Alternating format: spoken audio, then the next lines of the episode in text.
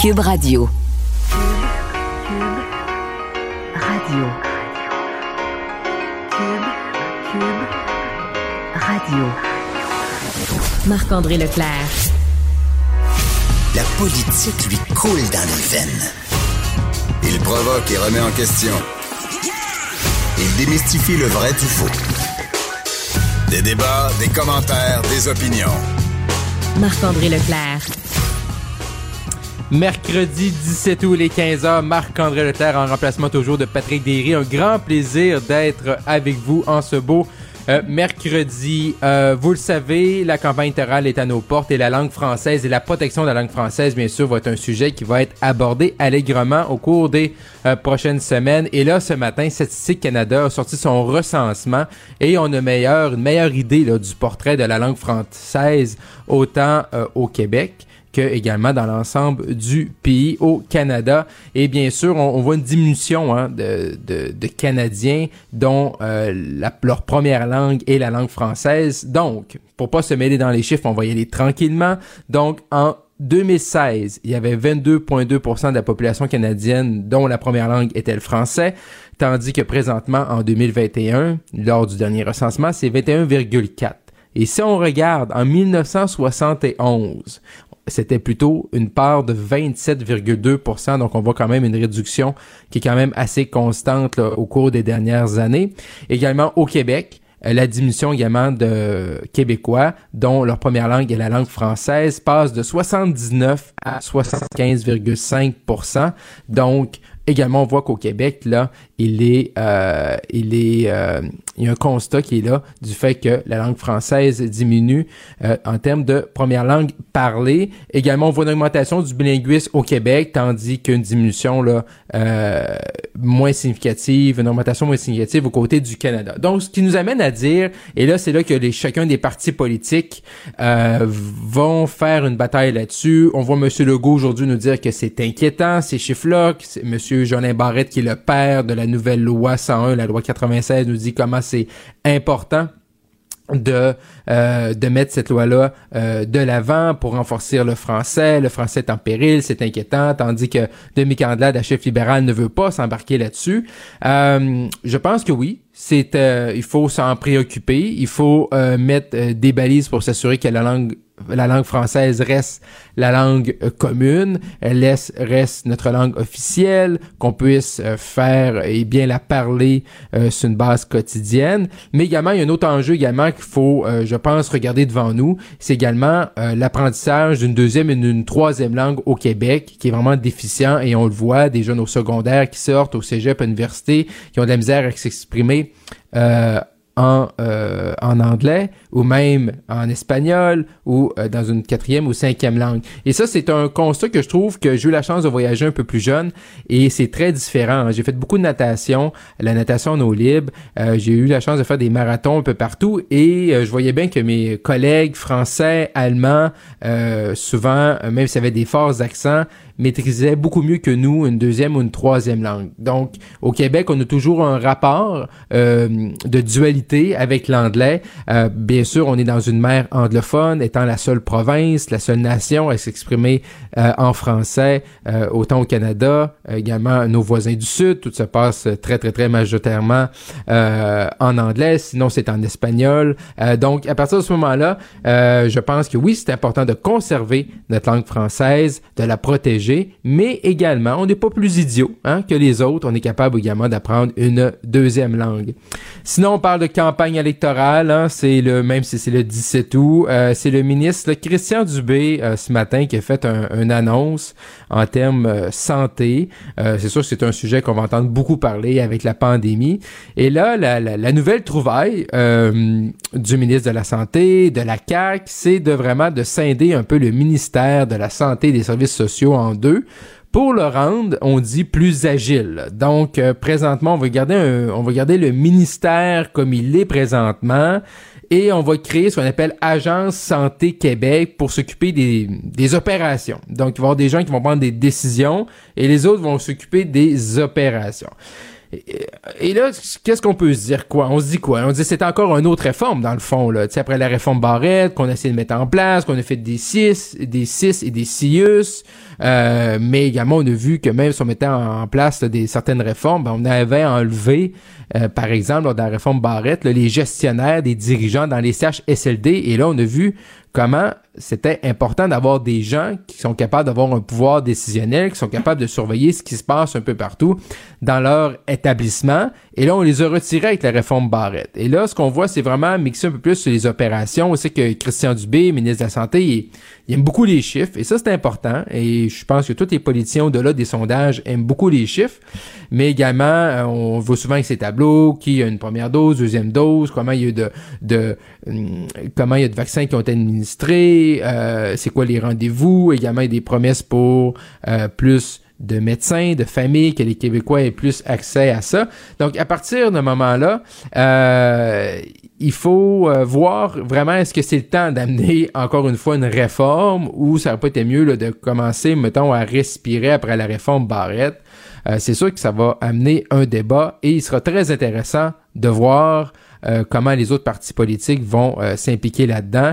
Et mais c'est certain, là, pour le commun des mortels, peut-être qu'on va perdre des joueurs en cours de route là, si on commence avec l'électorat à commencer à s'estimer et à montrer des organigrammes. Mais bon, je pense que la CAQ a voulu, on se dit c'est tout, plusieurs jours avant le début de la campagne, mettre, mettre la table et on va voir ce que les autres partis politiques vont faire. Marc-André Leclerc. Joignez-vous à la discussion. Appelez ou textez. 187 Cube Radio. 1877 827 2346.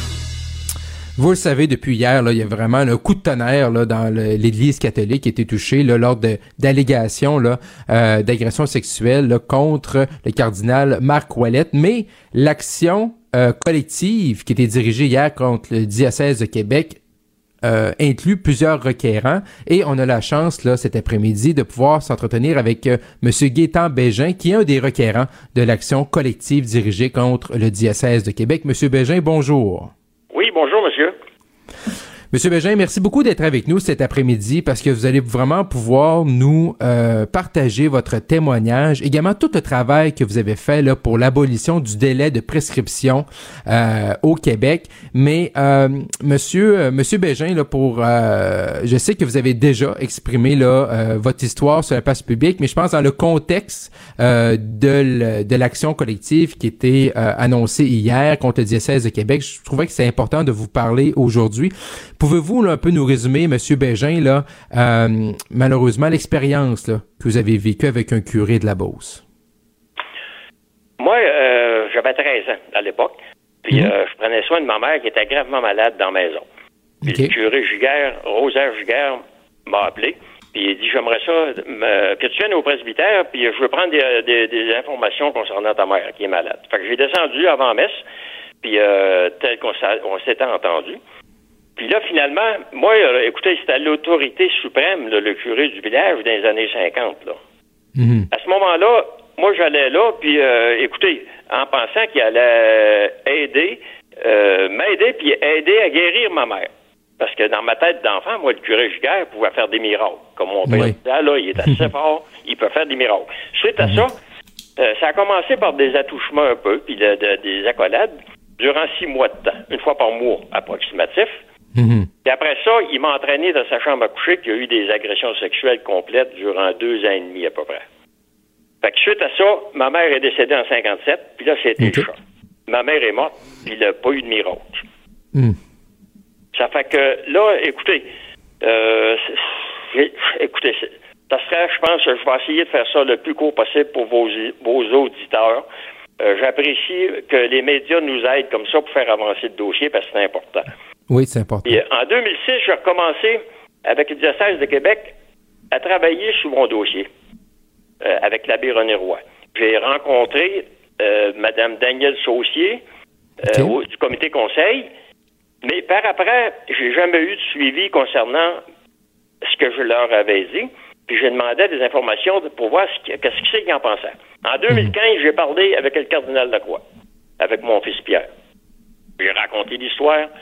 Puis euh, je voulais de l'aide parce qu'il disait qu'il allait aider les victimes. Fait que moi, j'ai dit, Cardinal Lacroix, si vous voulez aider les victimes, aidez-nous à faire l'abolition du délai de prescription. Mhm.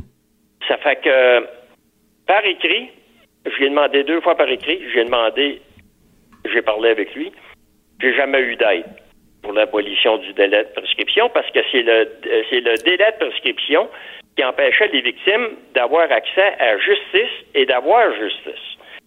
Ça fait qu'à ce moment-là, écoutez, c'est ça. Euh, on me parlait du bon Dieu, des prières, mais moi, écoutez, euh, je voulais avoir justice pour moi, ma femme, mes enfants, Mhm. mes petits-enfants, qui ont souffert trop longtemps comme moi aussi, là. Parce que toute la famille souffre quand les victimes souffrent. Mhm. Mais Ça, que, vous ça arrive à pratiquement 70 ans, moi, là, que les, les gestes ont été posés. Fait que j'espère que le diocèse de Québec va prendre ses responsabilités et puis qu'il va avoir du respect pour les victimes au Québec et de régler le plus vite possible, le mieux possible les victimes. Parce que le pape l'a demandé, premièrement, puis il l'a dit. Mhm. Fait que suite à ça, écoutez, je, je dis, moi, aux victimes, ayez pas peur de dénoncer. C'est plus à nous autres d'avoir honte, c'est à l'Église catholique.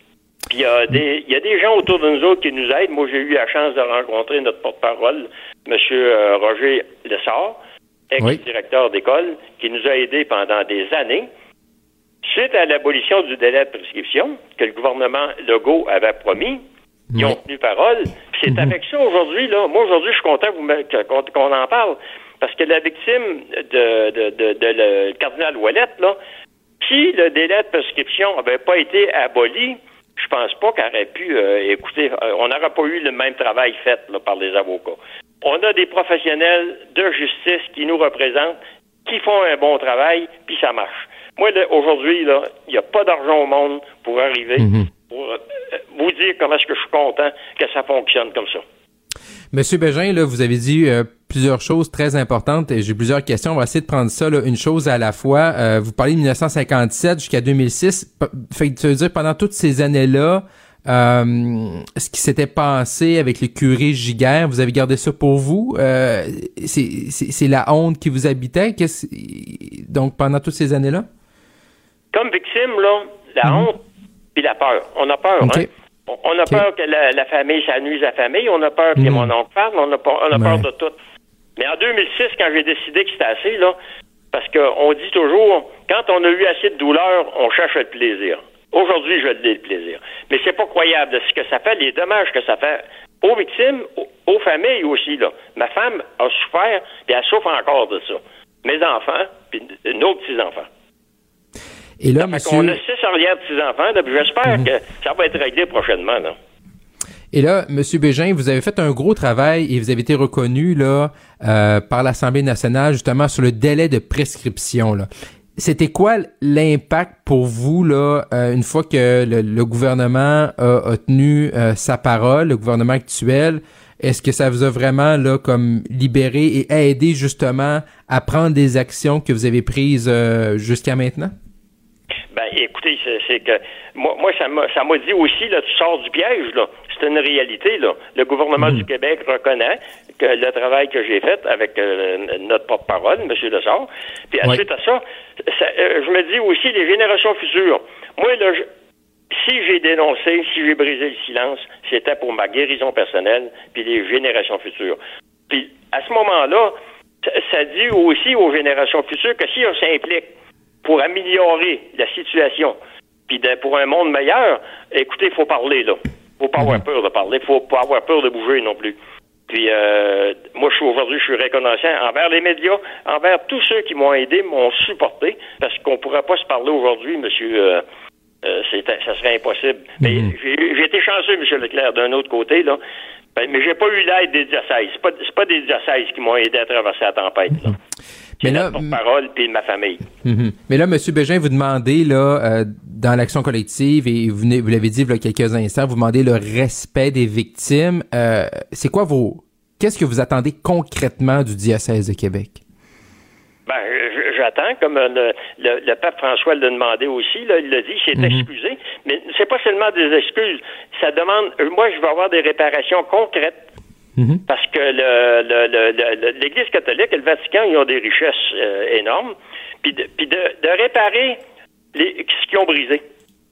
Puis c'est certain qu'il y a des montants d'argent, ça, c'est sûr.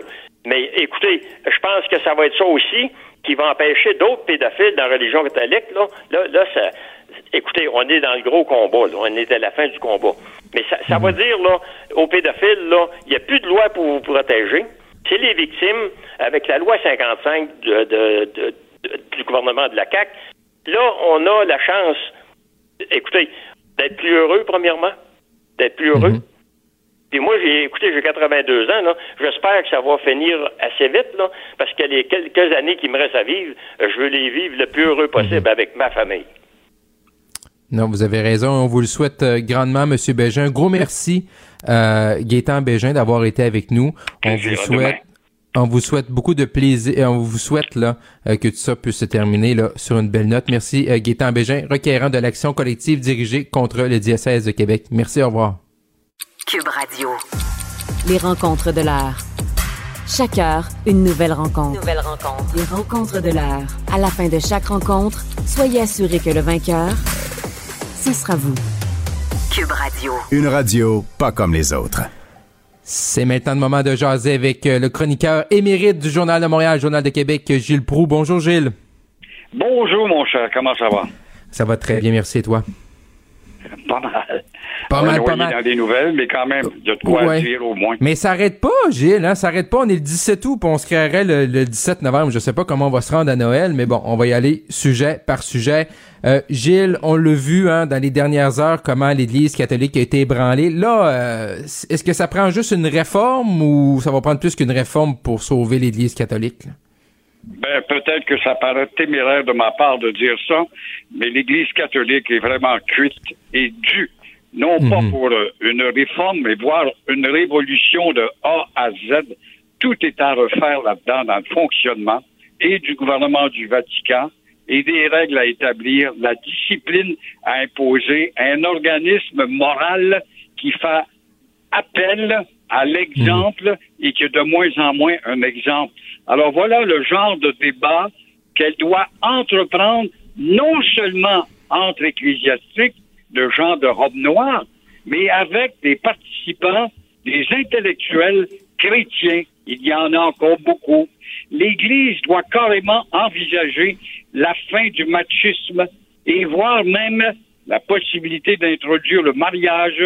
Et si elle veut se défaire de sa réputation de ramassis de sexualité débridée. Et quant au cardinal, c'est inimaginable de voir comment le vice a atteint justement les hautes sphères. On est rendu au Vatican, là, le cardinal Ouellet. Alors, moi, tout ce que je peux déplorer là-dedans, encore une fois, c'est de se demander pourquoi mademoiselle F a mis tant de temps à dénoncer. Oh, on va me dire, oui, mais elle était réfugiée dans sa honte, puis bon, elle était gênée. Mais depuis trois, quatre ans, tu le sais, mon cher Jean-Marc, on est à la télé, on voit des messages, si vous êtes victime d'attouchement sexuel, on nous incite à la dénonciation spontanée. Alors, je comprends pas pourquoi encore ce délai. Mais je parlais tantôt, euh, Gilles, avec euh, justement là, un requérant de l'action collective qui a fait un gros, monsieur euh, Gaétan Bégin, qui a fait un gros travail là, sur le délai de prescription. Je sais pas si ça peut être une piste, là, euh, une piste euh, de solution, mais quand même, on voit que le Vatican est ébranlé, mais on voit aussi également que, Gilles, que le Vatican il est très muet là, depuis 24 heures. Moi, j'ai je sais pas si vous avez vu de votre côté quelque chose. Moi, j'ai pas vu de déclaration de du cardinal Marc Ouellette. Fait dans le fond, on va le laisser aller, j'imagine, du côté du Vatican, les pro- les, les, les procédures judiciaires. Là. C'est clair qu'on laisse euh, tomber la poussière avant de réagir et articuler une réplique. Mais il faut que ça aille plus loin que ça. Je veux bien articuler une réplique puis dire, bon, euh, il y a de l'homme ou il y a de l'hommerie.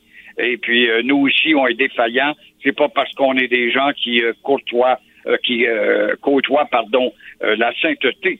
Mais il faut faire une réforme, mais ça presse, moi j'appelle ça une révolution. Oui, il faut envisager l'idée, comme les protestants ont fait des réformes, l'idée des mariages, ça peut diminuer, en tout cas, la sexualité euh, débridée et en même temps euh, aussi l'homosexualité, qui est beaucoup de la pédérastie, qui sont beaucoup trop répandus à tel point que l'Église, Hey, il y a 20 ans, t'allais au Vatican, puis t'avais des vibrations, c'est ici que Saint-Pierre a fondé son Église. Aujourd'hui, tu vas aller là, puis tu vas dire, c'est ici qui est quoi? Le centre de commerce d'échange sexuel. Ça n'a pas de bon sens. On est en train de détruire une belle image. Tout à fait, tout à fait. Gilles, si on revient un petit peu euh, au Québec avec l'élection là qui est à notre euh, qui, ne, qui nous pend au bout du nez, je sais pas si vous avez vu Gilles là, les, les, les, publicités de la CAC là où on voit les, les, candidats s'adresser à un micro là et inventer les vertus de Monsieur Legault. Et celle qui joue beaucoup sur les médias sociaux là, c'est la candidate de Vio qui nous parle que sa jeune fille elle ne marchait pas et lorsqu'elle a vu Monsieur Legault à la fin de la rencontre, ben là elle s'est levée, elle a marché. Ça nous rappelle un peu là dans un thème Hein, du, Saint-Père. Euh, je ne suis pas certain que c'est des excellentes publicités et de vanter comme ça Monsieur Legault là, comme s'il était euh, le, le, Dieu tout-puissant, c'est la meilleure façon pour la CAQ de euh, scorer des points en bon québécois scorer des points dans son filet, probablement. Écoute, Ça ressemble à du pateau, puis on joue à photopolis, ça n'a pas de bon sens. Avant ça, c'était l'homme qui a été bon, qui a fait face à la tempête de la COVID, qui n'est pas finie. Elle est peut-être éternelle, la COVID. Mais euh, hier, par contre, j'ai vu une publicité pour la première fois. Je trouve le Parti québécois tellement euh, silencieux. Mhm. on va voir. Demain, je me suis attardé justement à élaborer une chronique dans le journal. Et euh, à bien y penser, en voyant la publicité sobre et sans émotion, c'est le Parti québécois qui est mentalement le plus propre dans le débat mhm. actuellement. Pas à promettre des folies, on va enlever des taxes sur ceci, puis des voitures usagées, vous ne paierez pas de taxes quand on sait que le garagiste va monter le prix. Toutes des, des, des, des, des promesses sujettes au tripotage. Mais il faut quand même reconnaître pour ceux qui disent Ah, le PQ, c'est fini.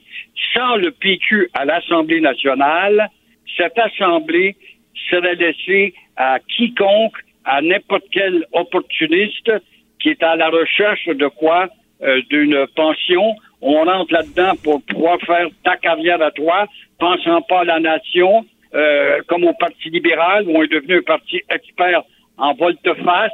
Alors, au diable, les idées de faire avancer, euh, ça on le dit, c'est ce que disent ces gens-là. Au diable, les idées de faire avancer le statut du Québec. Ce qui compte pour les Drainville et compagnie, c'est d'être sur le perchoir.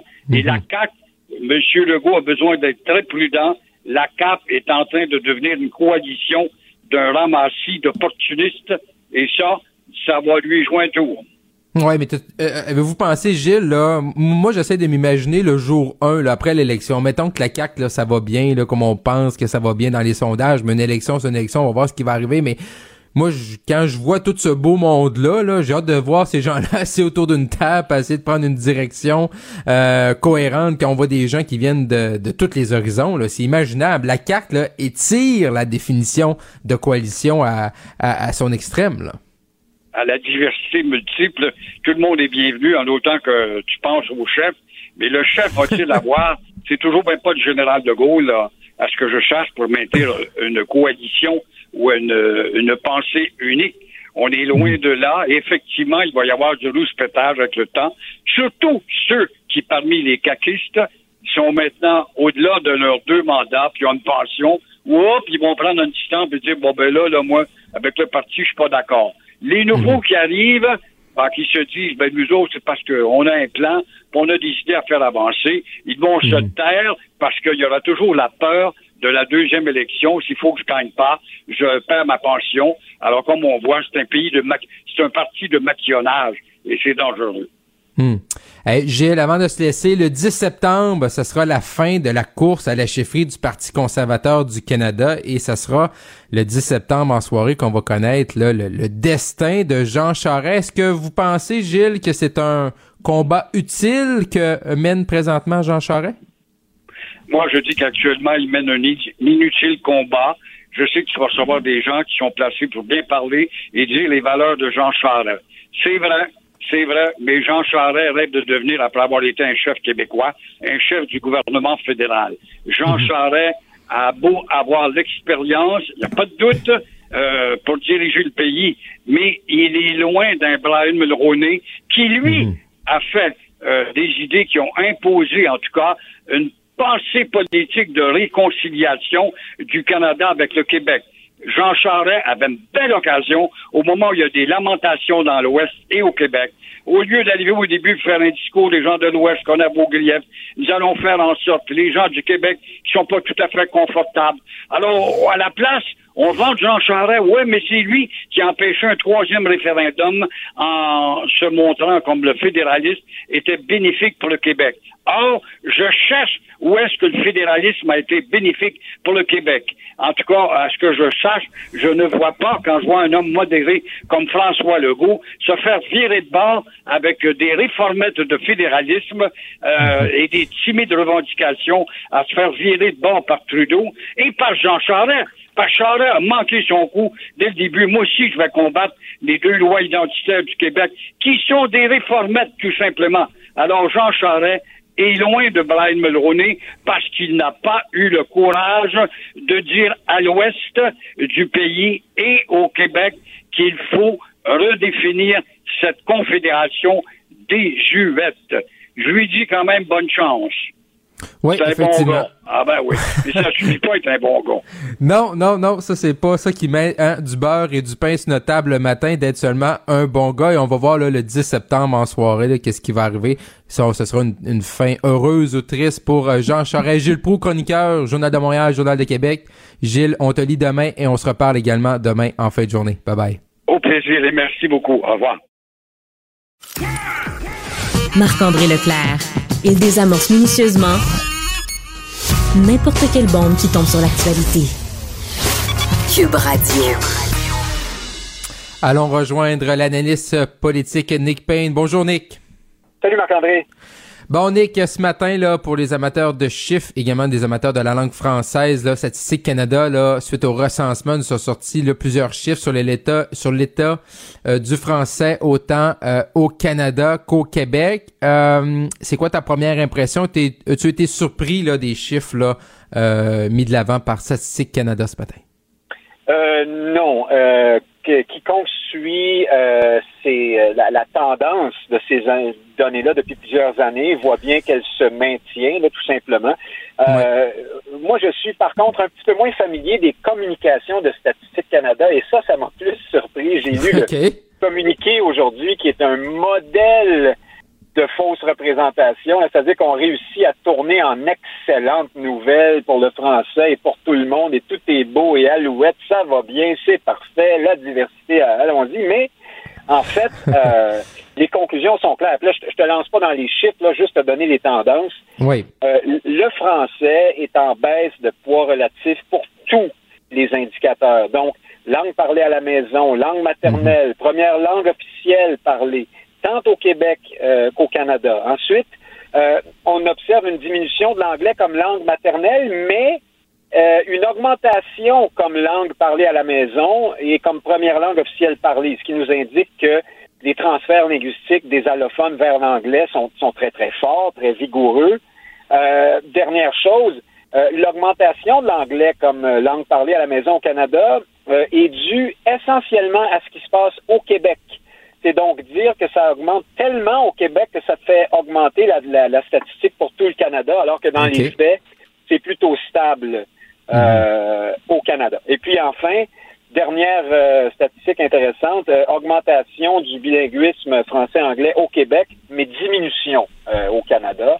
Bref, on, le, français recule et, et, quand on parle du français, en politique québécoise et canadienne, généralement, on est dans l'ordre de l'euphémisme, parce qu'on ne parle pas que d'une langue, évidemment, on parle euh, de, du, peuple qui la parle, on parle d'une mhm. culture, on parle d'un pouvoir politique aussi. Donc tout ça euh, est susceptible de reculer en même temps que la seule euh, langue française dans, telle qu'on peut l'observer dans les statistiques. Alors non, ce ne sont pas de très bonnes nouvelles, mhm. c'est sûr.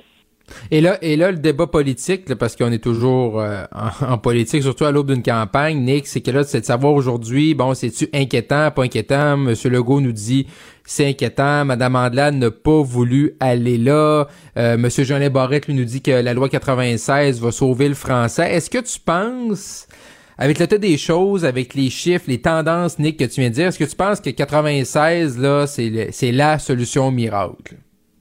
Oh là là, c'est un énorme euh, projet de loi avec une tonne de mesures. Je, je, comme indépendantiste, euh, puis je veux pas me m'auto-discréditer en disant ça, mais si je suis indépendantiste, c'est bien justement parce que mon impression, moi, c'est qu'on n'arrivera jamais à renverser ces tendances-là si on ne change pas fondamentalement le rapport de force euh, politique. Mais tu penses que si le Québec devient un pays, ça, les anglophones autour, euh, notre, notre, notre accès aux médias sociaux, euh, le fait que ah d'apprendre l'anglais te permet d'avoir un meilleur salaire, ça, ça va pas disparaître, là, même si on devient un État. Tu poses la bonne question. tu poses la bonne question. Le, reste, la réalité ne disparaîtra pas autour de nous, sauf évidemment pour tout peuple normal qui espère euh, se, projeter dans l'avenir et s'épanouir et se développer, c'est sûr que la pleine maîtrise de ton tes outils politiques euh, est fort importante. Et quand tu es euh, une province d'un pays dont, j'allais dire, l'architecture, l'ADN la, constitutionnel te défavorise mhm. beaucoup, ben évidemment, là, tu pars avec plusieurs prises contre toi. Enfin, on pourrait avoir un long débat mhm. là-dessus, j'en suis sûr, Marc-André, mais moi, c'est mon, mon point de vue. Non, c'est correct, c'est très intéressant. Et, et là, euh, Nick, il y, a un phénomène qu'on voit quand même au fédéral euh, de plus en plus, qui est une mouvance depuis l'élection de M. Trudeau, c'est que le bilinguisme habituellement c'était quoi? C'était euh, tu sais les deux langues officielles, la langue française, la langue fondatrice du Canada et l'anglais.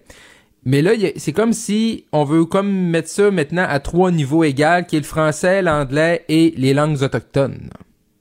Oui, en fait, euh, alors tu réfères à une nouvelle qui s'inscrit bien dans, le sujet dont on traite euh, maintenant, toi et moi. C'était, euh, c'est sorti il y a quelques jours. La presse canadienne a obtenu ça à travers la, loi sur l'accès à l'information. Donc, on a appris que un, comité s'est penché à Ottawa sur la possibilité de d'octroyer une exemption au bilinguisme pour les fonctionnaires, pour à peu près 400 mhm. fonctionnaires qui en ont fait la demande, semble-t-il, ou en tout cas quelqu'un en a fait la demande pour eux, euh, qui parlent une langue autochtone. Alors, ici, tu vois, euh, on oppose au fond l'inclusion, la diversité, la, j'allais dire même, on pourrait dire la réconciliation avec les Autochtones à la protection du français. On dit, ben mhm. là, euh, si on leur demande en plus d'apprendre le français, c'est terrible, c'est une politique coloniale. Donc, mhm. euh, s'ils parlent une langue autochtone et l'anglais, c'est suffisant. Mais euh, là, c'est que on ne prend pas la mesure, la juste mesure des choses. La très, très, très vaste majorité des Autochtones canadiens qui parlent une langue autochtone parlent déjà très bien anglais, pour ne pas dire surtout anglais. Et donc, leur demander à eux d'apprendre le français, c'est pas pire que le demander à n'importe quel autre fonctionnaire anglophone euh, du Canada. Vois-tu? Alors pourquoi mhm. oppose-t-on le français et euh, la, la, la, ou je sais pas une autre langue autochtone? Mhm.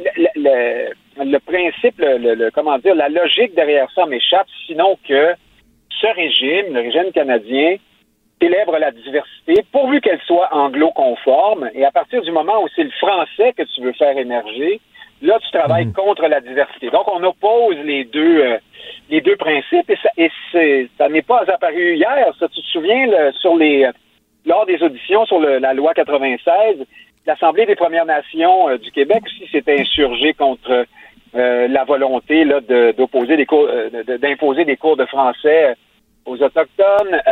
on lit ça beaucoup dans les journaux canadiens depuis quelques années des gens sérieux, des politologues, mhm. des personnalités publiques qui disent que là, euh, l'exigence du bilinguisme nuit de plus en plus à la diversité. Pas de farce, hein? c'est là qu'on va là au Canada. Alors, voici un régime qui dit vive la diversité, mais pourvu qu'elle soit euh, en mhm. qu'elle se fasse en anglais, finalement. Nick, avant qu'on se laisse, il y a vraiment une déclaration de la mairesse euh, Valérie Plante là qui m'a un peu euh, un peu une déclaration qui m'a un peu surprise là de sa part. Elle a dit dans les au cours des derniers jours que la, que Montréal était aussi sécuritaire qu'il y a cinq ans. Euh, On dirait, je suis pas sûr. Toi, t'en penses quoi? Ah, écoute, pour ça, euh, alors, la mairesse a dit ça à un journaliste qui lui posait la question hier dans une longue entrevue. On lui a mhm. demandé, Montréal est-elle aussi sécuritaire qu'il y a cinq ans? Elle a dit oui.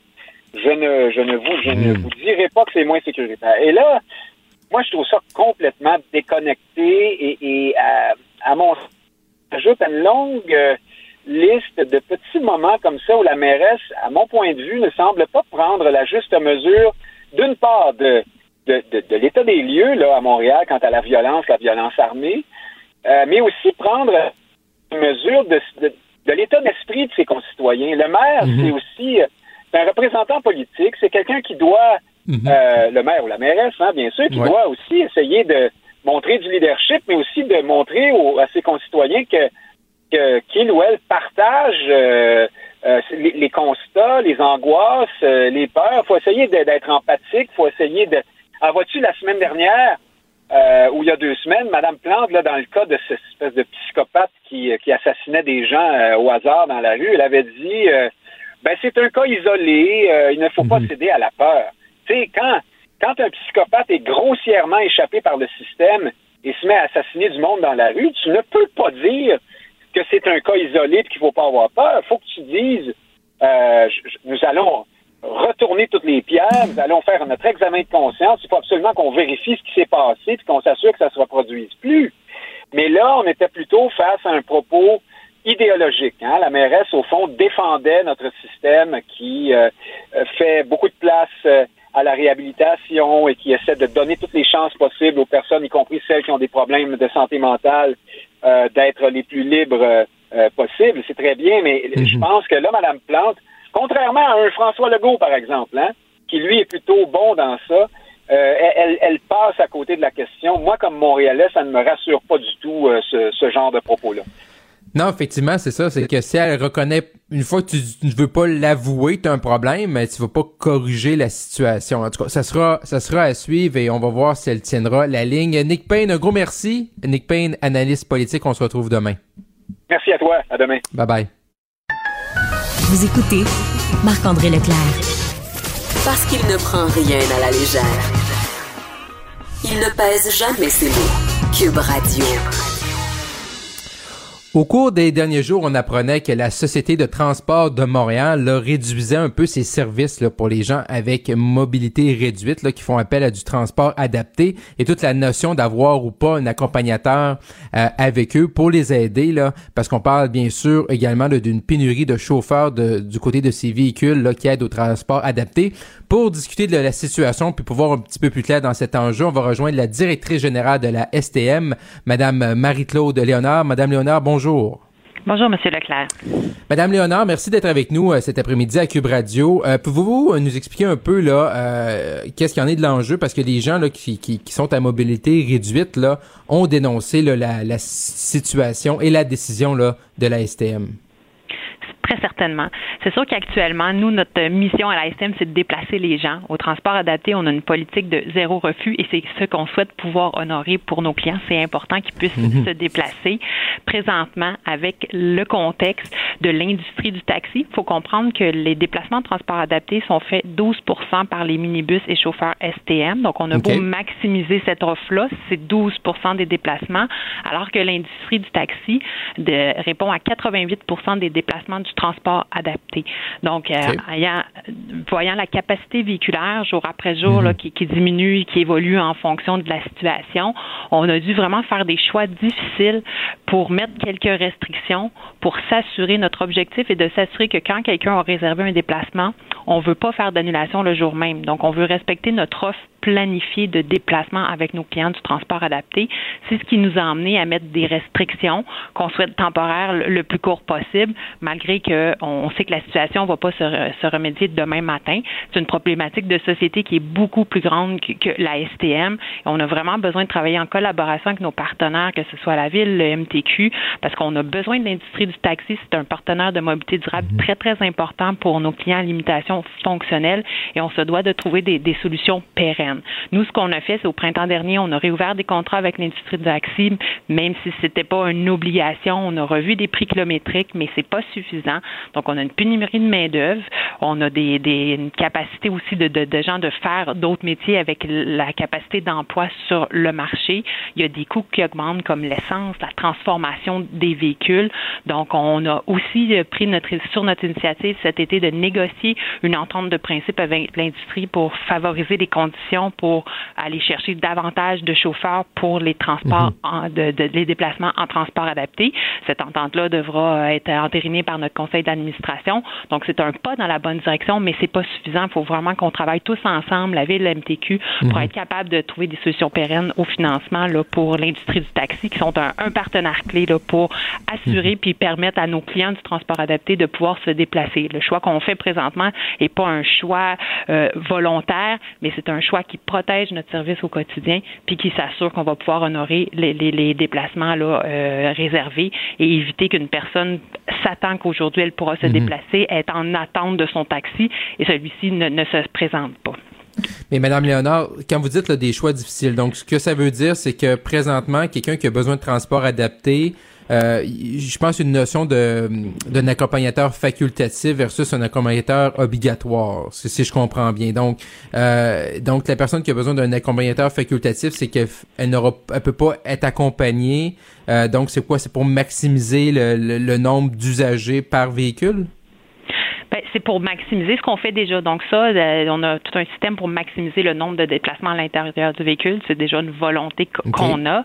Mais présentement, c'est qu'un accompagnateur facultatif pourrait prendre la place d'une quelqu'un qui veut aller faire son épicerie, par exemple. Mhm. Donc, on a dû, quand je parle d'un choix difficile, c'est que l'accompagnateur facultatif, ça veut dire que le client du transport adapté, qui a droit habituellement à un client, un, un accompagnateur facultatif, a la capacité, en principe, de se déplacer sans son accompagnement. Donc, c'est là qu'on est venu faire cette, décision-là de dire, ben, pour contrer la problématique actuellement, on va s'assurer de, on va, on va ne pas prendre de réservation, pas prendre une place à l'intérieur du taxi. À titre d'exemple, un taxi accessible a trois places. Donc, euh, si j'ai un accompagnateur, je viens de perdre un tiers de ma mhm. capacité, alors que je manque de capacité véhiculaire pour honorer l'ensemble de mes déplacements, de mes gens qui ont des limitations puis qui doivent euh, obligatoirement se, se déplacer avec le transport adapté.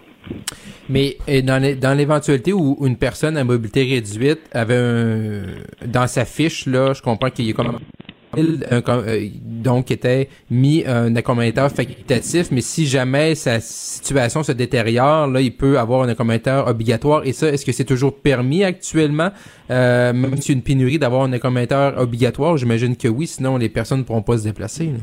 Tout à fait. Donc, euh, ceux qui ont au dossier un accompagnement obligatoire, on continue d'honorer parce que ces gens-là, dans leur dossier, c'est que si on n'accepte pas l'accompagnateur, ils ne pourront pas se déplacer. Mhm. C'est la nuance entre les deux.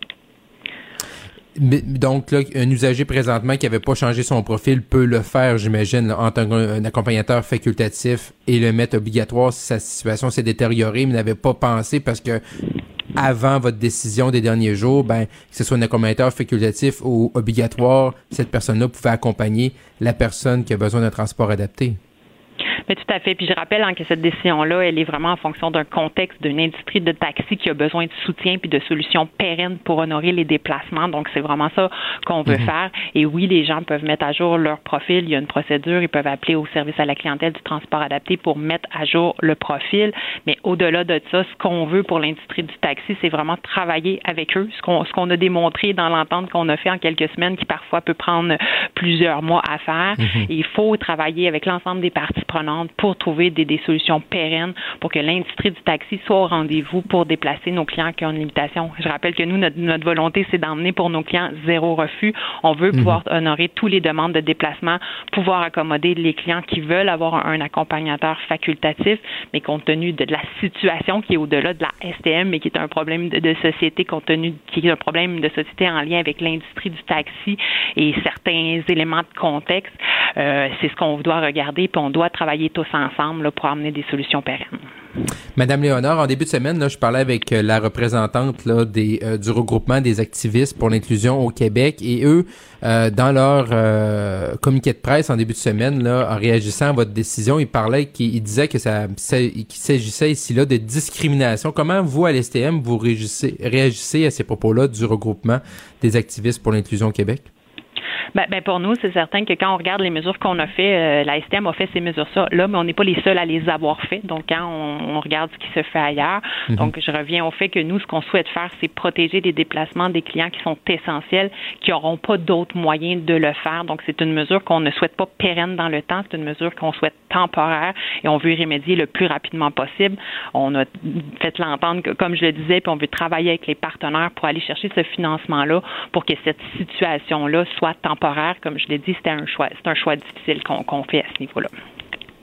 Et là, euh, également, le regroupement des activistes pour l'inclusion au Québec, on, dit que ça avait été très... Euh, votre décision était quand même assez rapide. Est-ce que, est-ce qu'avant de prendre vos décisions, est-ce que vous avez consulté des groupes comme le regroupement des activistes? Bien, en fait, on travaille avec euh, beaucoup de milieux associatifs. C'est sûr que nous, dans, quand on a vu que la problématique, on, la suivait, puis elle arrivait, on a fait tout un plan de communication, on a utilisé tous les moyens de communication possibles, on a fait même une lettre express à l'ensemble pour préparer le terrain. C'est sûr que ça donnait une semaine aux gens là, pour, pour se, réajuster. C'est un délai qui, qui, qui est court, je l'admets, mais on a vraiment mhm. utilisé tous nos canaux de communication. On a travaillé avec les milieux associatifs, on a été voir ce qui se fait ailleurs au Québec et on est en lien avec euh, les mesures euh, un petit peu de cette réalité là elle n'est pas seulement STM, elle est à, travers le Québec et c'est des mesures qui ont été prises par, d'autres euh, sociétés aussi. Madame, en terminant, Madame Léonard, quand vous parlez qu'il y a d'autres décisions qui ont été prises ailleurs, vous parlez, exemple, euh, des services de transport, mettons, dans la ville de Québec, le RTC, est-ce que les gens Sherbrooke, à euh, c'est une situation qui est vécue également dans d'autres régions de la province? Bien, la, pénurie de chauffeurs, elle n'est pas juste STM, elle est mhm. à, travers le Québec. Et oui, il y a certaines sociétés, là, je ne saurais pas vous, vous, les nommer malheureusement, mais il y a certaines sociétés qui ont mis, par exemple, la restriction de, de l'accompagnateur. Comme on dit, nous, on a regardé les différentes mesures, puis on s'est dit comment je peux protéger le déplacement de mes clients le plus possible, de ne pas faire d'annulation la journée même. Et on est mhm. conscient que ces mesures-là, il y en aura peut-être d'autres qui vont devoir s'appliquer avec la rentrée, le nombre de déplacements qui, qui veulent augmenter. On espère mhm. beaucoup que la, l'entente de principe, euh, en se concrétisant après l'autorisation du conseil d'administration, emmènera une facilité à recruter des chauffeurs, mais ça ne réglera pas tout. Il faudra travailler les, solutions pérennes avec les partenaires. Marie-Claude Léonard, directrice générale de la Société de transport de Montréal, un gros merci d'avoir été avec nous aujourd'hui. Merci, M. Leclerc. Bonne fin de journée. Marc-André Leclerc. Le seul ancien politicien qui ne vous sortira jamais de cassette. Vous écoutez Marc-André Leclerc. Cube Radio. La chronique argent. Une vision des finances pas comme les autres. Parlons économie avec Sylvain Larocque, journaliste économique au Journal de Montréal et Journal de Québec. Bonjour Sylvain. Bonjour Marc-André. Sylvain, en début de journée, on apprenait là que euh, les derniers mois, euh, en fait, ont été plutôt euh, difficiles hein, pour la Caisse de dépôt et de placement du Québec. Oui, c'est ça, un, recul de 7,9% des actifs de la Caisse sur six mois. ça faisait quand même un petit bout de temps qu'on n'avait pas vu une baisse aussi importante. Mhm. Quand on regarde en dollars, les actifs de la Caisse sont passés de 420 milliards à 392 milliards. Alors, on parle d'une perte finalement de 34 milliards. C'est beaucoup, beaucoup d'argent, on s'entend, mais bon, la caisse, c'est des gros chiffres. Euh, c'est de plus en plus gros. Alors, à chaque fois qu'ils ont des résultats un peu moins bons, ben, ça, se traduit toujours en plus de milliards. Euh, mais bon, euh, comme tout le monde, on l'a vu avec nos REER, je pense, pour la plupart, ben, les marchés ont beaucoup reculé pendant la première moitié de l'année. le Nasdaq en particulier, euh, le S&P 500, il y a eu toute une, révision des attentes des analystes, des investisseurs face au secteur technologique. Euh, les gens qui mhm. sont retournés au travail, qui ont euh, arrêté de, qui ont utilisé moins Netflix, par exemple, et tout ça. donc, il y a tout un bouleversement de ce côté-là, les craintes de récession, la guerre en Ukraine. Donc, la caisse écope. Euh, mais bon, elle écope plus que d'autres. Par exemple, je donne un exemple. Il y a Teachers, le, régime de retraite des enseignants de l'Ontario, euh, auquel on, compare souvent la caisse. Eux, ils ont réussi à rester dans le vert pendant le premier semestre de 2022. Donc, ils ont fait un léger rendement de 1, quelques Alors, il y a d'autres gestionnaires qui ont réussi à, se tirer mieux d'affaires que la Caisse. Mm-hmm. Euh, la Caisse dit, ben nous, les gens auxquels on se compare, ils se font comme un genre de portefeuille de référence pour se comparer. Ils disent, notre portefeuille a reculé de 10,5 donc, on a fait mieux que, notre portefeuille des références. Mais le problème avec ça, c'est que c'est eux qui composent leur propre portefeuille pour euh, euh, qui reflètent finalement les actifs de la caisse et différentes catégories d'actifs où la caisse est présente. Alors moi, je, des fois, je trouve que c'est un petit peu pratique pour eux de, de se comparer avec ce qu'ils veulent bien se comparer. Et quand on regarde d'autres investisseurs qui réussissent à faire de l'argent dans un marché comme ça, je pense pas que c'est évident de faire de l'argent euh, dans la première moitié de 2022. Il n'y a pas beaucoup de monde qui a fait de l'argent, mais donc la caisse aurait pu faire un peu mieux. Ouais. Mais là, qu'est-ce qu'est-ce que qu'est-ce qu'on sent là, ou qu'est-ce qu'on peut prévoir pour les six derniers mois de l'année? Parce que là, bon, les six premiers, on voit les chiffres, tu, viens de nous les donner, mm-hmm. Sylvain. Euh, c'est pas Jojo, mais là, qu'est-ce qu'est-ce qu'on pense que ça va aller mieux? Si tu, parlais de regarder nos réels, faut aller les regarder, mais pas trop souvent. Moi, moi, c'est, là, ça, on dirait que ça se replace un peu, là, mais j'essaie de pas aller les voir. Mais est-ce que tu penses que les six prochains mois vont être mieux? Pour la ben, caisse? Euh, c'est la question à, 400 euh, quelques milliards de dollars pour la caisse. Euh, mais il y, a toutes sortes de théories. Les économistes ne s'entendent pas là-dessus. Déjà, au mois de juillet, on a eu une, remontée là, d'environ 10 mhm. des marchés aux États-Unis. Donc, il y en a qui ont pensé qu'on avait touché le fond et que l'on allait remonter. donc, il y en a qui disent que ça va être une petite récession. Donc, le marché a déjà, déjà escompté cette récession-là. Et là, on est reparti à la hausse. Il y en a d'autres qui disent non, c'est c'est pas vraiment le fond, ça va rebaisser encore dans, dans trois mois. Et donc, euh, il faut, faut, faut, faut attacher notre sucre. Donc, c'est très difficile, évidemment, de prévoir l'évolution des marchés. Euh, mais c'est sûr que les ça donne beaucoup de, travail et de mots de tête aux, gens à la caisse d'essayer de, prévoir où ça va s'en aller, tout ça. Et euh, peut-être qu'ils vont devoir se poser quand même la question est-ce qu'on devrait changer nos catégories d'actifs? Est-ce qu'on devrait se retirer un peu de la bourse pour aller plus dans d'autres secteurs ou vice versa euh, je, pense que dans, quand tu as des résultats comme ça, même si les marchés sont difficiles, tu dois te poser des questions quand même pour savoir si tu as la meilleure stratégie en place. Et euh, Charles Lemont, le, PDG de la Caisse aujourd'hui, était très confiant, était très, c'est un très très bon communicateur. Donc lui, il sait, il, on dirait quasiment que c'est des bons résultats qu'il a présentés. Euh, et donc, en tout cas, des fois, je pense qu'il faut, il faut savoir se remettre en question dans des situations comme ça quand même. Mais est-ce que tu penses que la, caisse en milieu d'année comme ça peuvent se, remettre en question? Est-ce que tu l'as senti dans les propos de M. Aymon ou, euh, ou plus dans ses propos, c'était de sauver, sauver la, la, Pas vraiment. C'est sûr que ça reste six mois de, résultats, tu sais, ça peut changer rapidement. La caisse, un investisseur à long terme, même si c'est six mois qui vont pas bien. Si, si ça fait plus 20 dans les six mois euh, de les six derniers mois de l'année, ben, il n'y a personne qui va parler de la mauvaise performance de la caisse.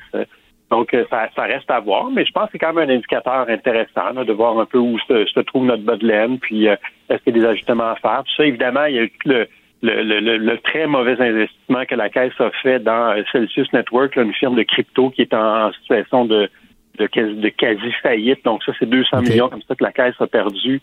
Donc là, au moins là-dessus, M. Aymon a admis que c'était pas la bonne décision qu'ils avaient prise et là, il y avait quand même un petit, un petit mea culpa.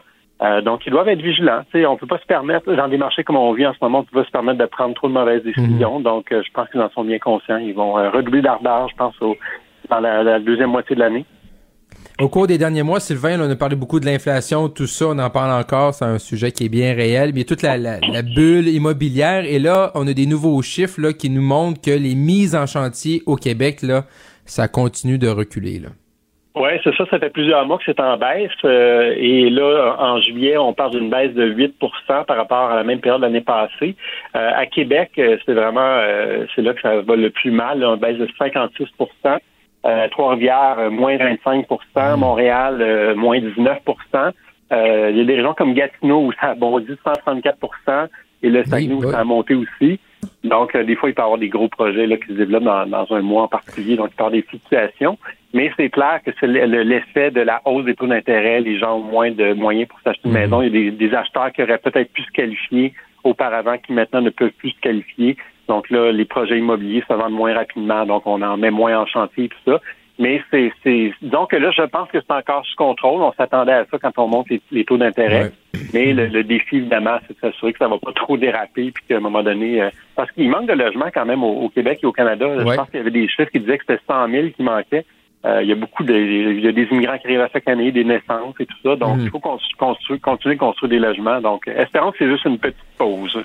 Mais qu'est-ce que ça nous dit là justement, Sylvain, sur le fait que moins de chantiers de moins de de mise en chantier, qu'est-ce que ça veut, qu'est-ce que ça dit exemple sur le, prix des maisons là, parce que tu sais, on a entendu des gens qui mettaient en vente leur maison, puis euh, finalement il y avait des offres de 50 000 de plus, que tu sais, des affaires de fou là. Je pense pas que ça arrive tout le, il y a tout le temps des exceptions, mais est-ce qu'on peut s'attendre, est-ce que le prix des, tout le monde dit un peu que les prix des maisons, est-ce que la, diminution de mise en, des mises en chantier vont aider justement à ramener peut-être des prix plus abordables pour les, les maisons? Ben, pas nécessairement, parce que pour euh, d'habitude, c'est qu'il faut qu'il y ait plus d'offres sur le marché pour que les ouais, prix là, il va y avoir moins d'offres. Euh, mais bon, euh, là, les prix, semble-t-il, vont baisser selon Desjardins. On parle de, de, de au moins 17 ou 15% ça peut aller jusqu'à 25% dans certaines régions du, du Canada. Euh, mm-hmm. Au Québec, on ne l'a pas encore constaté vraiment, cette baisse-là. Mais euh, si ça baisse, ça peut être quand même une bonne nouvelle pour les gens qui ont besoin d'acheter. Euh, et peut-être que ça pourrait, si les, entrepreneurs, les promoteurs euh, baissent un peu leur prix, peut-être que ça va reprendre un peu du côté des mises en chantier. C'est sûr que dans la situation d'inflation qu'on connaissait, tout le monde a monté un peu ses prix. Euh, on s'essaye sur le marché, comme on dit, on, on dit on va le monter de 10 000, puis on va voir s'il y a des gens qui vont acheter pareil. Mm-hmm. Là, à un moment donné, le promoteur, à un moment donné, il veut garder ses gens occupés, fait qu'il va peut-être, les prochains projets vont peut-être être un petit peu moins chers. Donc, c'est, espérons que ça va être le cas, puis que ça, ça va reprendre quand même relativement rapidement mais ça dépend beaucoup de la Banque du Canada et de ses prochaines décisions sur le, taux directeur. Ça, ça Sylvain va être inconnu. Oui, Sylvain Larocque, journaliste économique au Journal Montréal, Journal de Québec. Un gros merci Sylvain et on se reparle euh, demain. Marc-André Leclerc, il ne fait aucun compromis. Cube Radio. J'avais bien hâte d'aller rejoindre Guillaume Lavoie, membre associé à la chaire Raoul d'Endurant. Bonjour Guillaume. Bonjour Marc-André. Guillaume, on va s'attarder un petit peu à ce qui se passe du côté du Brésil, élection présidentielle. Et là, là-bas, autant la gauche populiste que la droite populiste se battent et se battent pour le vote évangéliste. Alors, ça fait beaucoup de choses. Euh, le, Brésil, c'est véritablement cette espèce de géant de l'Amérique du Sud, un pays de 212 millions d'habitants mhm. et membre du G20, mais aussi membre du club des un peu en retrait de l'Occident, euh, le BRIC, le Brésil, la Russie, l'Inde et la Chine. Et présentement, le, le président brésilien qui se représente, on l'appelle vraiment l'espèce de Trump du Sud. Là. Mhm. Euh, c'est hier Bolsonaro, populiste au possible, pacte avec euh, une espèce de hyper-droite nationaliste, assez tolérant, ça accommode très bien de l'approche de Vladimir Poutine. Vraiment, là, on est dans la dérive des démocraties illibérales. Et il y avait une espèce d'approche qui nous pourrait nous scier par rapport à ce qu'on voit d'habitude dans le discours. Avoir une approche en disant les criminels, il faudrait tous les tuer. Euh, très, très, très marqué à droite euh, dans une approche nationaliste. Mhm. Et surtout, par rapport au COVID, il était de ceux, écoutez, le Brésil, il ne peut pas y avoir de hasard. Là avait un des taux de mortalité les plus élevés sur la planète par rapport au COVID, et son président était, écoutez, par rapport à Bolsonaro, Trump avait l'air du directeur de la santé publique. Ça vous en donne un peu une idée. À dire, ouais. je me fais pas vacciner, mm-hmm. euh, c'est une affaire de grippe, si vous faites vacciner, vous pourriez vous transformer en crocodile.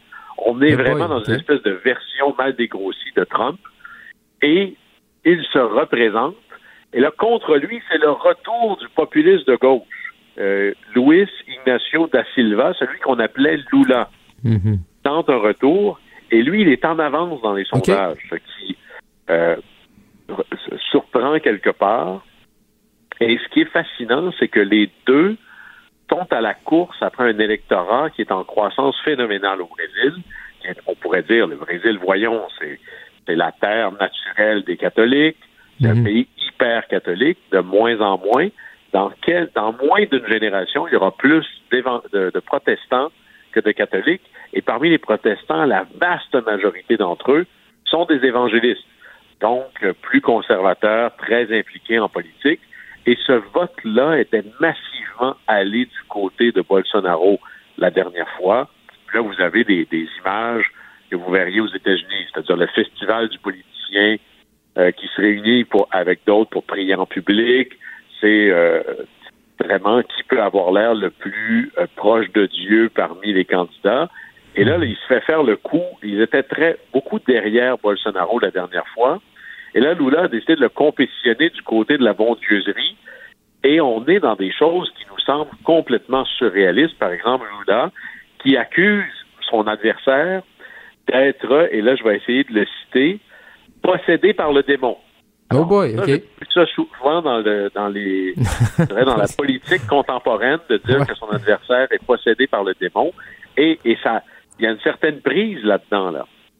Et là, la grande question, parce que tout ça est un langage codé, Mhm. c'est tout le monde regarde du côté américain. Et là, permettez-moi un, un- un détour en 1960. Nixon erre par un cheveu par rapport à Kennedy. Les rumeurs de fraude sont très claires. Il y a probablement un cas de fraude qui aurait pu faire pencher l'élection. À l'époque, c'était l'élection la plus serrée de l'histoire. Tout le monde disait à Nixon, conteste l'élection. Et Nixon va dire, par sens de l'État, je ne peux pas faire ça parce que ça va immobiliser la passation du pouvoir pendant des semaines, voire des mois. Et on ne peut pas se permettre, nous, les États-Unis, de montrer au reste du monde que notre système ne fonctionne pas bien. Et c'est le grand argument qui va faire que Nixon va reconnaître le résultat d'une élection qu'on lui a probablement volé. Évidemment, vous voyez que Trump se comporte pas comme ça, là. Maintenant, c'est l'idée de les États-Unis sont un exemple dans le bon comme dans le mauvais. Et Bolsonaro annonce déjà que si jamais il ne gagne pas, il va pas accepter, et là vous voyez le code, de se faire voler l'élection. Et on est vraiment ici dans une dérive illibérale de méfiance envers les institutions qui n'est pas limitée aux portions les plus à droite aux États-Unis ou les plus populistes aux États-Unis, mais qui commence à faire école ailleurs. Et ça, c'est très inquiétant pour la suite des choses. Alors, on va suivre cette élection-là.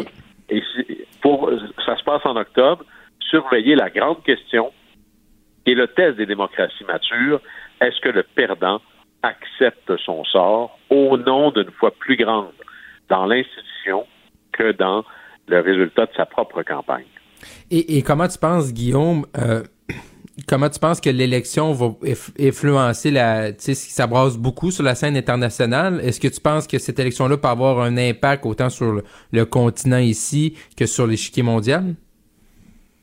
Ça serait intéressant de voir comment le Brésil continuera à se positionner par rapport au conflit Ukraine-Russie, qui laisse aucune économie importante de côté. Le Brésil, c'est un, quand vous êtes 200 quelques millions de citoyens, vous êtes un méga importateur et un méga exportateur. À date, le Brésil a plutôt refusé cette idée de boycott tranché contre la Russie de Vladimir Poutine. Au contraire, il s'en accommode assez bien. Alors, la grande question, c'est s'il y avait un virage vers une gauche plus populiste, est-ce qu'on verrait le, le Brésil se tourner contre la Russie de Vladimir Poutine, même si ça a des impacts économiques négatifs ou nocifs pour lui, ou encore on, on- on s'amusera à jouer l'entre-deux, un peu comme le font l'Inde, la Chine, la Turquie, le Brésil. Ça fait quand même des gros joueurs là, sur le plat.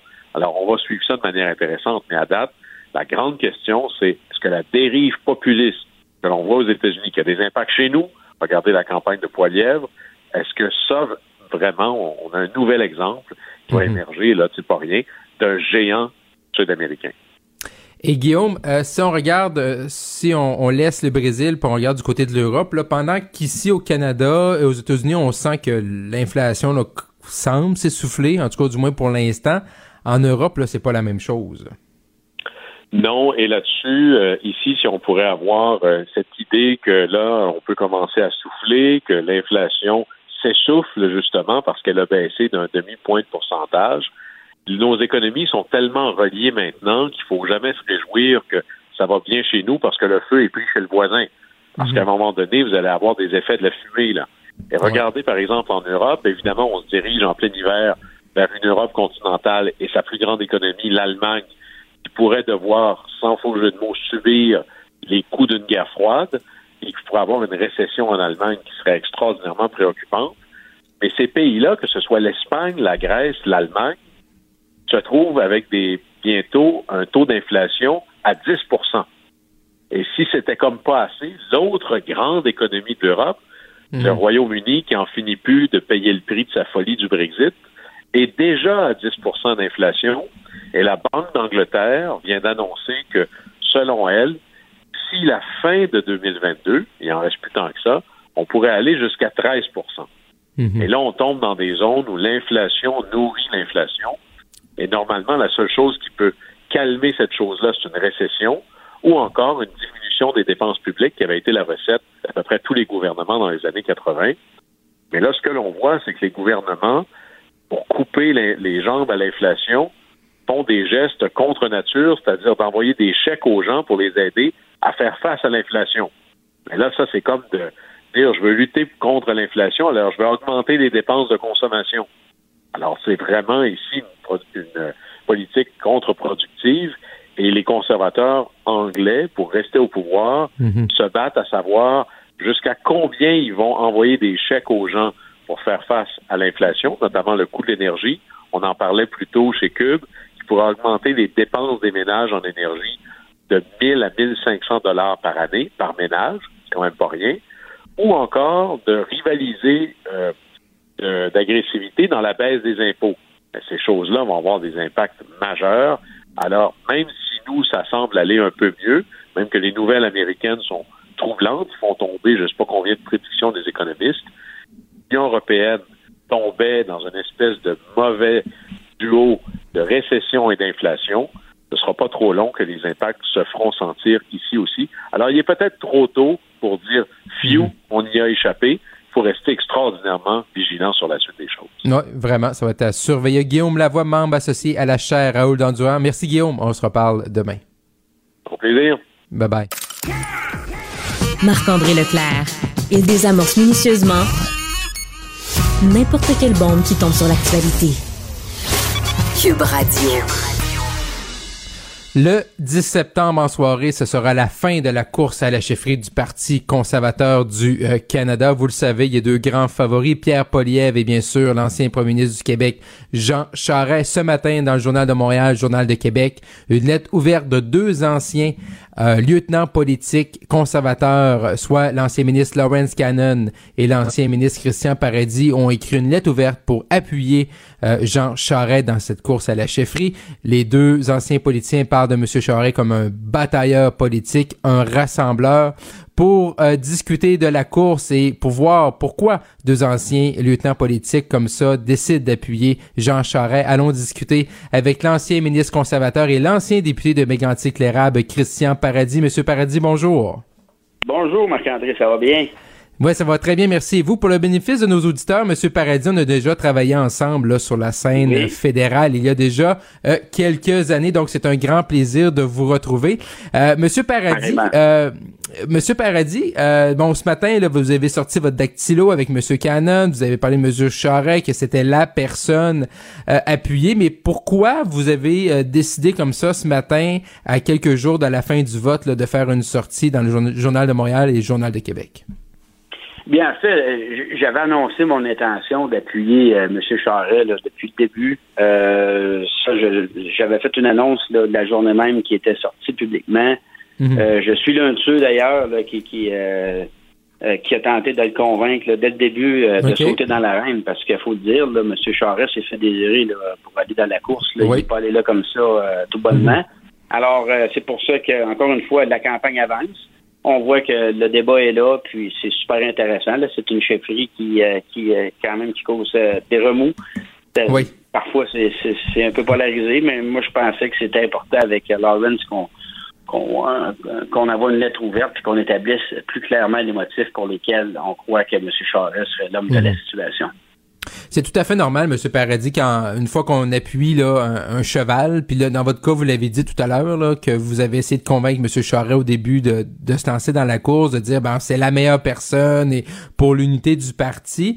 Mais est-ce que vous pensez vraiment, vous connaissez bien le mouvement conservateur, vous connaissez les, les, les tenants aboutissants, vous avez été ministre pendant plusieurs années, député conservateur, euh, vous avez siégé à Ottawa.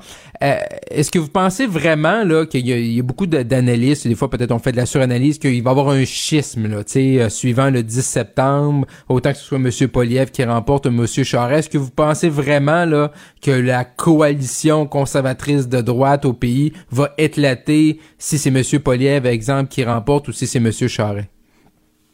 Bien, ça, c'est justement, comme je vous dis, il faut faire attention. C'est pour ça que je disais un peu plus tôt, je disais malheureusement, des fois, ça peut être une campagne qui soit perçue comme étant polarisée. Mais je crois que le lendemain, le 11 septembre, le, prochain chef qui sera élu, euh, il ou elle devra réunir le parti. Je pense que c'est intéressant qu'il y ait un débat d'idées. Euh, mm. le, Parti conservateur, vous le savez, euh, il y a eu, bon, on, est tombé à deux sages en 1993. Il y a eu une reconstruction, il y a eu une réunification avec Stephen Harper, Peter Mickey. Alors ça, c'est un, ça c'est un processus qui est en pleine évolution. Mais il faut il faut s'unir, il faut se mobiliser. C'est la seule façon euh, de prendre le pouvoir puis de déloger les libéraux. Alors, c'est ce qu'il faut garder en tête.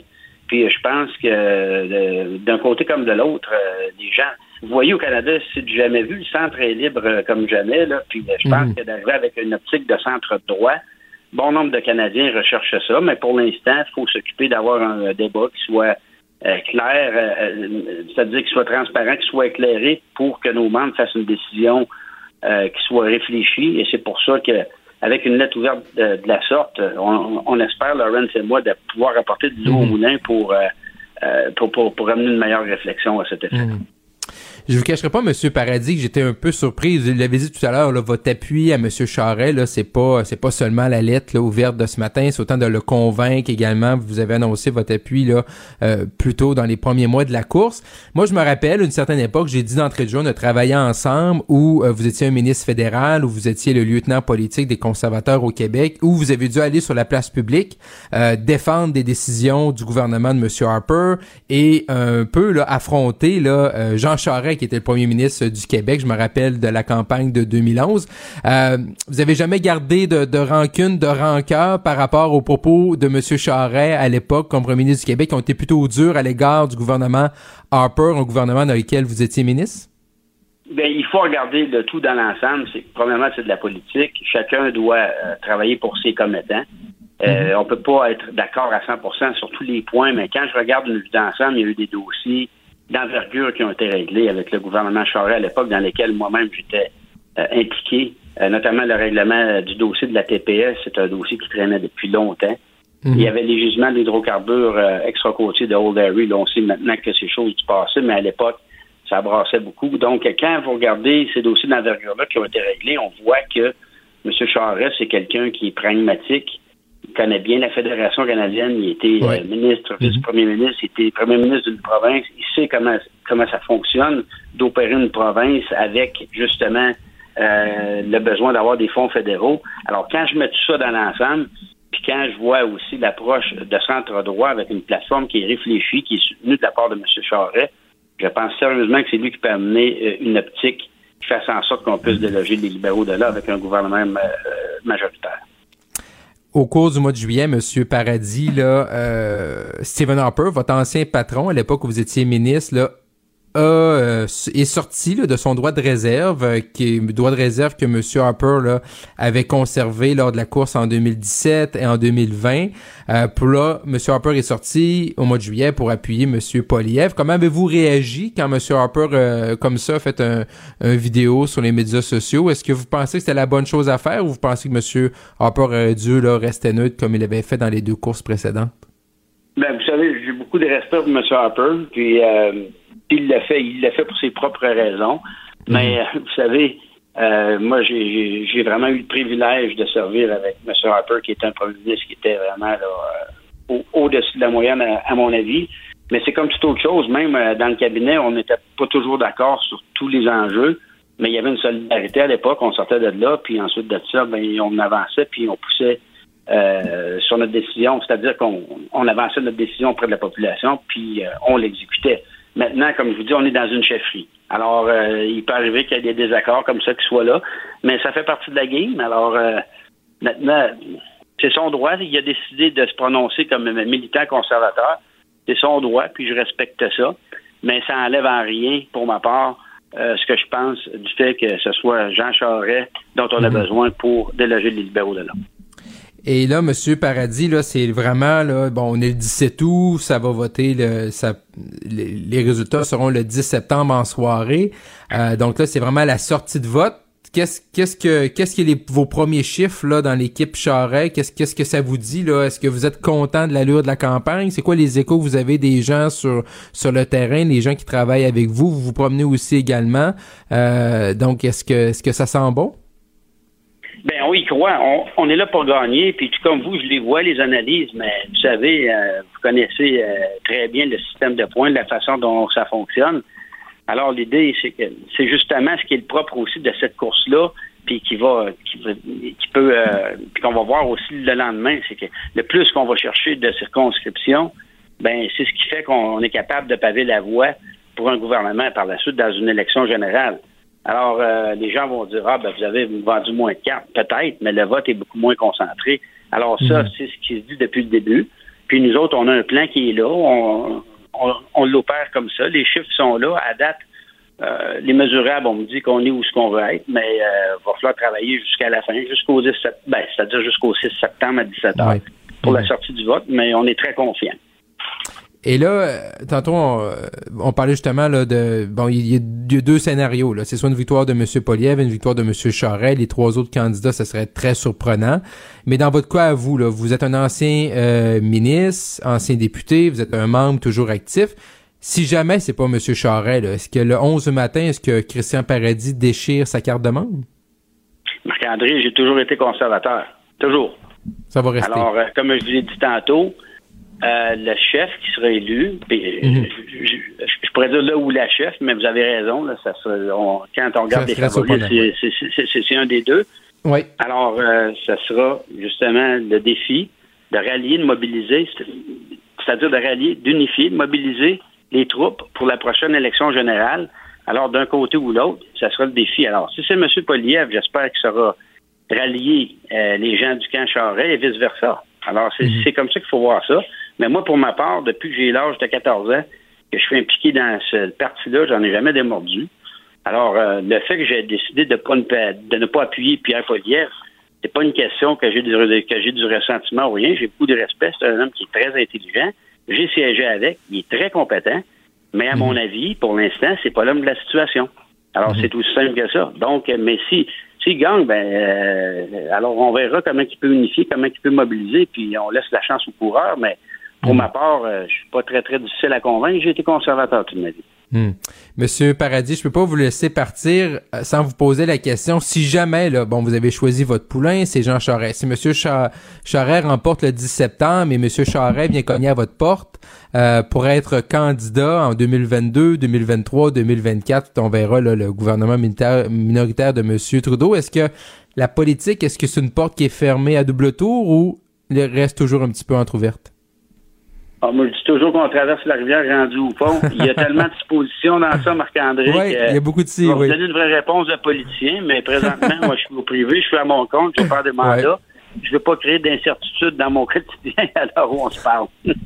Effectivement. Un gros merci à Christian Paradis, ancien ministre conservateur et ancien député de Mégantic-Cléram. Merci beaucoup, M. Paradis, d'avoir été avec nous. Merci, Marc-André. C'était un plaisir. Au revoir. Au revoir. Vous écoutez Marc-André Leclerc. Parce qu'il ne prend rien à la légère.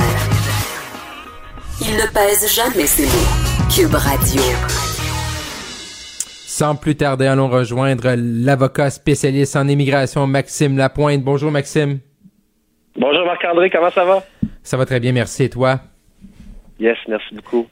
Euh, Maxime, il y a un gros sujet qui va retenir l'attention au-delà du, français, mais qui est un peu parallèle à ça, c'est l'immigration. Et là, euh, sans doute qu'on va se demander, est-ce que c'est le temps de réouvrir l'accord Canada-Québec sur l'immigration? Qu'en penses-tu?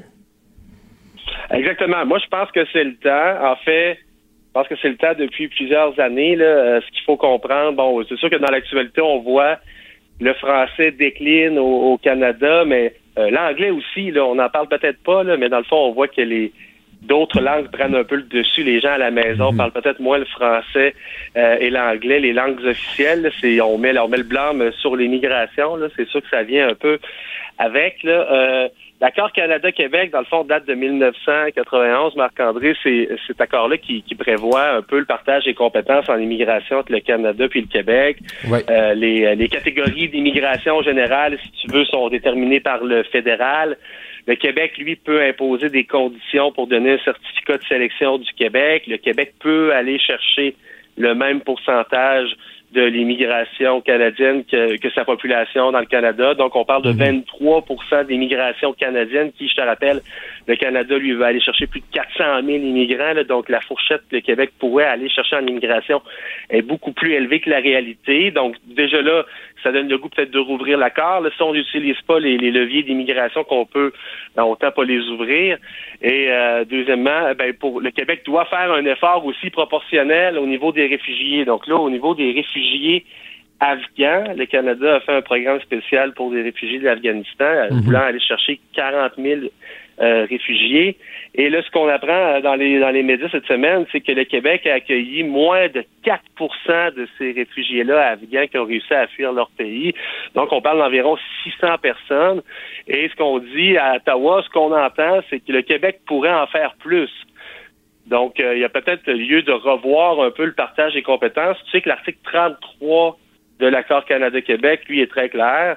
Mhm. permet euh, l'accord l'article 33 lui permet de rouvrir l'accord à la demande d'une des deux parties dans un délai de six mois. Donc, le prochain mhm. premier ministre, le 4 octobre, lui, ce qu'il doit faire absolument, c'est dire bon, euh, Monsieur Fraser, ministre de l'immigration fédérale, dans six mois, euh, donc au mois d'avril, on veut se rasseoir pour renégocier l'accord Canada-Québec qui date de 30 ans. Et voici ce qu'on a l'intention de vous demander. C'est pas plus compliqué que ça.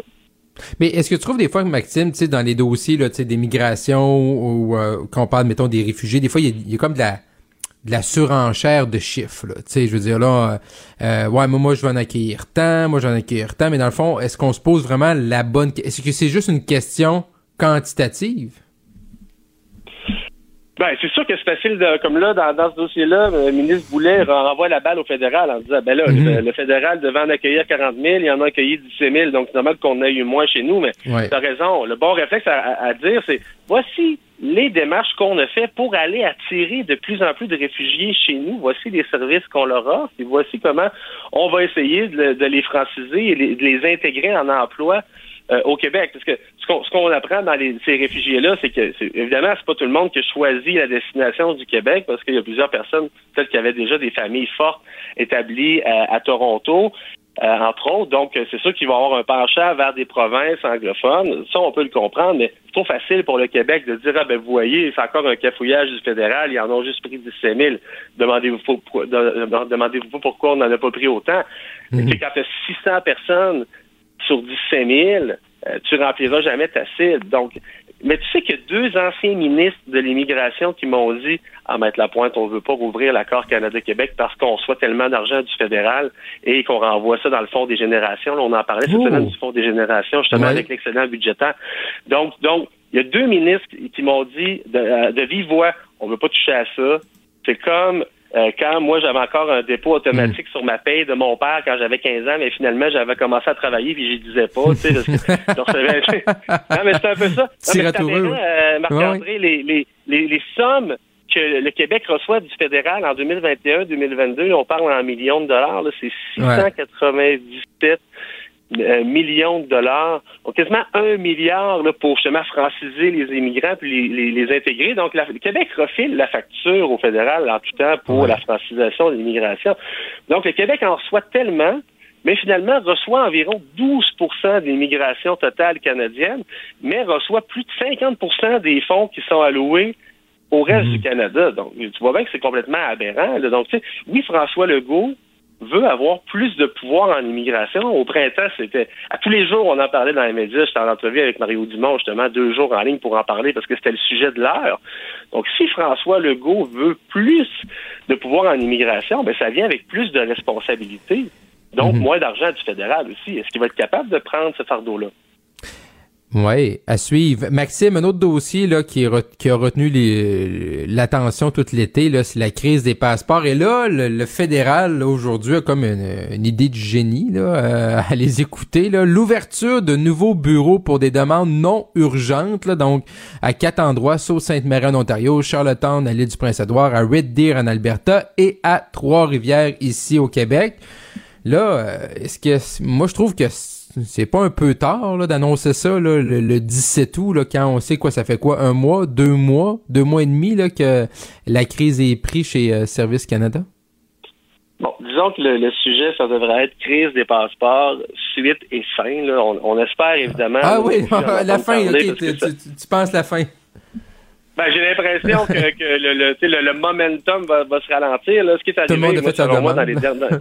dans les derniers mois, là, tous les, mhm. les, gens qui avaient des demandes aussi non urgentes. Tu sais que ma recommandation au niveau des passeports, pour moi, c'était pas si compliqué que ça. C'était de que le Canada fasse des pressions autant à l'international qu'avec les compagnies aériennes pour faire reconnaître la validité de passeport, d'un passeport échu, par exemple, pendant cinq ans additionnels. Le Canada ben le fait déjà avec, entre autres, le Venezuela. Tu sais, nous, on remplit des demandes d'immigration pour des gens du mhm. Venezuela, pays qui a des problèmes politiques, entre autres. Si le passeport, exemple, expire en 2019, dans les formulaires, on nous demande d'écrire 2024 et d'imprimer la lettre du fédéral qui dit on reconnaît une validité de 5 ans euh, excédentaire. Donc, finalement, il y a une solution dans ce sens-là. Ça aurait évité les demandes de renouvellement de passeport qui sont inutiles. Exemple, on va mhm. avoir un passeport de plus de six mois parce que la République dominicaine exige un passeport valide pour au moins six mois. C'est la journée où le Canada dit à la République dominicaine on est désolé, ça fonctionnera plus comme ça. Voulez-vous quand même qu'on vous envoie nos touristes? Bien, on laisse faire. Je pense que le gouvernement s'ajusterait rapidement. Puis moi, mhm. exemple, j'ai, je viens d'avoir un bébé au mois de juin. Ben là, j'aurais juste le passeport de mon petit bébé à faire.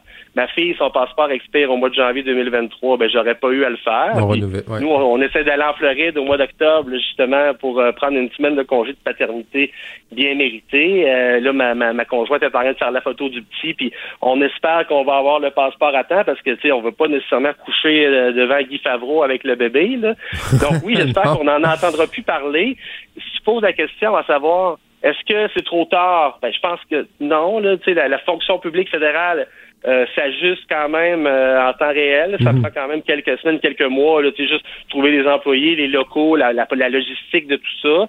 Euh, ils ont annoncé qu'il va y avoir d'autres bureaux qui vont ouvrir aussi dans les prochaines semaines. Donc, le but, c'est de, ils anticipent, dans le fond, qu'il va y avoir une hausse pour les vacances des fêtes et ils se mhm. préparent déjà. Faut, faut, faut, pas le voir comme on essaie de réparer les pots cassés de la crise des deux derniers mois. C'est plus, on essaie que ça réarrive pas pour Noël. Ouais, mais euh, c'est ça. Mais je pense qu'ils ont perdu. Je pense que le gouvernement fédéral a perdu beaucoup, beaucoup de crédibilité par rapport à ça. Puis on le voit hein, dans les. Euh, il y avait un sondage là, Abacus Data Research, là, qui est une firme plutôt libérale, mais qui montrait vraiment que les, Canadiens avaient une impression négative là, du premier ministre et de son équipe. Je pense que c'est la, c'est, c'est les passeports parce que sais, Maxime, toi, tu joues là-dedans beaucoup avec l'immigration, mais il me semble que effectivement, il y aurait pu avoir des pistes de solutions euh, par rapport à euh, extensionner, mais également, il aurait pu le voir. C'est comme si on l'ont pas vu arriver, là. Bouge pas. T'es encore là? Oui, mais Maxime, t'es toujours avec nous. oh, oui, j'ai une autre ligne. Putain, je suis en mode pas Désolé. Mais tu sais, c'est un peu le même exemple que euh, au mois de décembre, euh, c'était 2021, quand les gens ont commencé à se faire tester euh, pour la COVID parce qu'ils voulaient avoir un test négatif pour aller passer Noël avec leur famille. Donc les, les, les, médias, ça a créé un effet d'entraînement incroyable. Puis dans deux heures, ils étaient rendus avec 50 000 personnes qui faisaient la file pour aller avoir un test COVID. Donc on dirait que les passeports, les gens se sont dit ah ben là moi je voyage au mois de novembre, je veux pas prendre de chance, donc faisons-le tout de suite. Ça a créé un effet d'entraînement qui, qui, était peut-être, selon moi, évitable. J'ai l'impression que c'était pas tous des demandes urgentes. Il y a mhm. peut-être une partie de la population aussi qui aurait peut-être pu passer à son passeport en 2021 euh, ou en 2020. C'est sûr que quand le passeport est valide 5 ans, Marc-André, puis on peut pas voyager pendant deux ans, ben on perd 40% de la vie utile du passeport. donc, c'est sûr que, mhm. en, en partant, si on a des passeports de 10 ans maintenant, il y a des gens qui ont des passeports de 5 ans. Ça aurait été facile de dire, bon, ben, on reconnaît 10 ans là, pour un passeport de 5 ans. Tu sais, le passeport, mm. tant qu'il n'est pas brisé, il fonctionne si on le scanne. C'était, c'était évitable un peu, puis ça a créé un effet d'entraînement. Donc oui, j'avoue que c'est, un, cauchemar. Là. Il y a des gens, il y a un monsieur, je me souviens, aux nouvelles, il, a attendu 41 heures pour avoir son passeport, puis quand il l'a eu, il était aux nouvelles, puis la, journaliste à l'interview, monsieur pleurait, là, il avait son passeport, puis il pleurait de joie, il était comme, mon Dieu, dans quel pays on est? C'est sûr que ça n'a pas eu de bon sens, mais euh, blâmer le gouvernement, c'est facile. Trouver des solutions, euh, j'avoue que ça aurait dû être plus facile que ça aussi. Je, ne veux pas dire que le gouvernement est blanc comme neige là-dedans, là, mais mhm. ils auraient pu reprendre quand même. Tu sais, les fonctionnaires en télétravail, Marc-André, euh, la fonction publique en télétravail. Donc, c'est un, dossier qui, j'ai l'impression qu'on entendra en espérant que ce soit la fin, effectivement. Maxime Lapointe, euh, avocat spécialisé en immigration. Un gros merci, Maxime. Merci, à demain. Marc-André Leclerc. Joignez-vous à la discussion. Appelez ou textez. 187 Cube Radio. 1877 827 2346. On apprenait plus tôt aujourd'hui que la ville de Longueuil a obtenu son permis pour abattre les cerfs au parc Michel Chartrand, un dossier qui a fait beaucoup jaser au cours des derniers mois. Et on pouvait voir là qu'au printemps 2021, on parlait qu'il y avait 70 cerfs. Par la suite, le nombre aurait augmenté jusqu'à 108 en février dernier, soit une hausse de 50% selon l'inventaire qui aurait été mené par le ministère euh, de la Forêt, des Faunes et des Parcs. Mais là, notre invité a peut-être une autre version de l'histoire. Allons rejoindre Monsieur André René Grignon, citoyen de Longueuil qui milite pour sauver les serres du parc Michel Chartrand. Monsieur Grignon, bonjour. Bonjour, Monsieur Leclerc. Comment allez-vous? Bien content de vous parler. Moi aussi. merci, Monsieur Grignon. d'être euh, merci d'être euh, monsieur Grignon, merci d'être avec nous à Cube Radio. Donc euh, monsieur Grignon juste pour placer les choses, donc vous vous êtes un citoyen de Longueuil et vous militez là activement pour la sauvegarde des serres au parc Michel Chartrand. Pourquoi? Vous militez ben, autant pour la sauvegarde. Je suis contre la chasse, monsieur, mais je suis contre la, je suis contre la chasse de, euh, contre la chasse des, euh, des cerfs apprivoisés. OK. Je suis pas contre la chasse des cerfs sauvages. Et ceux du parc Michel Chartrand, c'est mhm. des cerfs qui sont quasi apprivoisés dans le sens où ils sont habitués aux humains. La ville de Longueuil les a nourris pendant 20 ans. Euh, mhm. la, raison de pourquoi ils les nourrissaient l'hiver, c'était pour éviter qu'ils traversent le, boulevard pour aller manger les haies de cèdre et causer des accidents. Alors mhm. nous, on a simplement, à un moment donné, ils ont arrêté après 20, après 20 ans, je crois, sous le règne de Mme Saint-Hilaire. Et là, on a euh, cet hiver, on, a vu qu'une femelle gestante a été euh, justement, il y a eu un accident et on s'est dit on va les nourrir pour qu'ils restent dans le parc. Et c'est pour ça hmm. qu'on a commencé à faire ça. Et on a ramassé, bon, euh, vous allez rire, là, mais 5000 dollars pour en, collectant pour acheter de la moulée. Puis il y a même des gens, des fois, qui nous en amènent. Il y a un couple de la nausière qui nous amène des des sacs de moulée. Ils achètent ça puis ils viennent les porter hmm. dans ma cour. Alors, mais vous comprenez que c'est parce que c'est des serres quasi apprivoisées. Je nourris pas les serres d'ailleurs, du, du boisé, du mhm. tremblé, tout ça. Il y a de la chasse. Tandis que ces serres-là mangent dans nos mains. Ils sont quasi apprivoisés, ils sont habitués de se faire photographier, de se faire regarder. Les enfants leur donnent des pommes. Comprenez ce que je veux dire? Nous, c'est de la, moulée, évidemment. Alors, je suis contre la chasse mhm. de ces animaux-là qui sont comme dans un zoo. Point. Et, et ils s'en tuent, oui, 40 000 ou 50 000 par année au Québec. Ça me fait rien. C'est pas c'est pas de ça dont on mhm. parle. On parle de, que là on va aller massacrer des, des animaux euh, avec à, l'arbalète. Ces animaux-là vont les vont les approcher tout contents de les de les voir.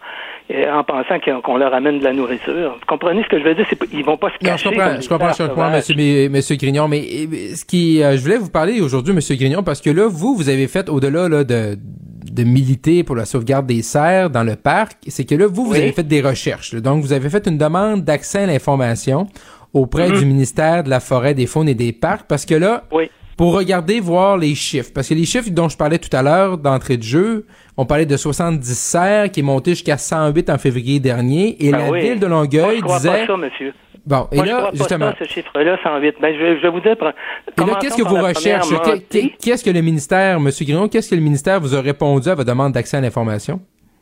Que eux ont pas, ont pas eu, euh, il n'y a aucune documentation là-dessus et que c'est pas eux qui, ont, qui se sont occupés de ça puis de, de, de demander à la ville. Tandis que dans le, le communiqué de presse de, notre mairesse, euh, ça disait que c'était le, ministère qui avait compté les 108 serres. Alors moi, je conteste ça parce que selon nous, il y en a 60. Et, selon nous, quand je dis selon nous, monsieur, c'est qu'on, moi, on était là. Vous les avez comptés là, récemment. Pendant l'hiver. Pardon? Vous les avez comptés, M. Grignon, vous, les 60 serres euh, récemment ben, avec, votre équipe? ou... Euh? ce que je vous dis, monsieur, c'est qu'on est plusieurs à les nourrir. Et si on se met ensemble, ça donne 60. Et, euh, parce qu'il y en a qui sont morts aussi. Là. Mhm. un cerf, ça vit 12 ans. Euh, en moyenne. Alors, euh, bon, et, et euh, ce que je veux dire aussi, c'est que la, la, ville prétend aussi qu'ils sont tout maigres, alors que ces cerfs-là ne sont pas maigres. Moi, je le sais, là, je vais les voir régulièrement. J'y vois moins pendant l'été, mais, mais j'y vais quand même. Je suis allé hier. Alors, mhm. ce que je veux dire par là, c'est que ces cerfs-là ne sont pas maigres, ne sont pas sous-alimentés, ne sont pas souffrants, et la ville n'arrête pas de dire ils sont souffrants, ils sont 108, ils sont... C'est pas vrai. Voilà, c'est pas vrai. Mais là, est-ce que vous, vous avez depuis là que le ministère vous a dit, ben nous, on n'a pas, on n'a pas ces informations-là, demandé à la ville. Est-ce que vous avez reparlé dernièrement à la ville là, pour dire, ben écoutez, là, moi j'ai contacté le ministère, puis euh, la demande que vous vous avez faite le 27 juillet dernier, ben ils ont rien trouvé. Est-ce que vous avez reparlé depuis le 27 juillet avec la ville de Longueuil? Ben c'est que on a reçu cette réponse-là hier. OK. Il faut nous donner.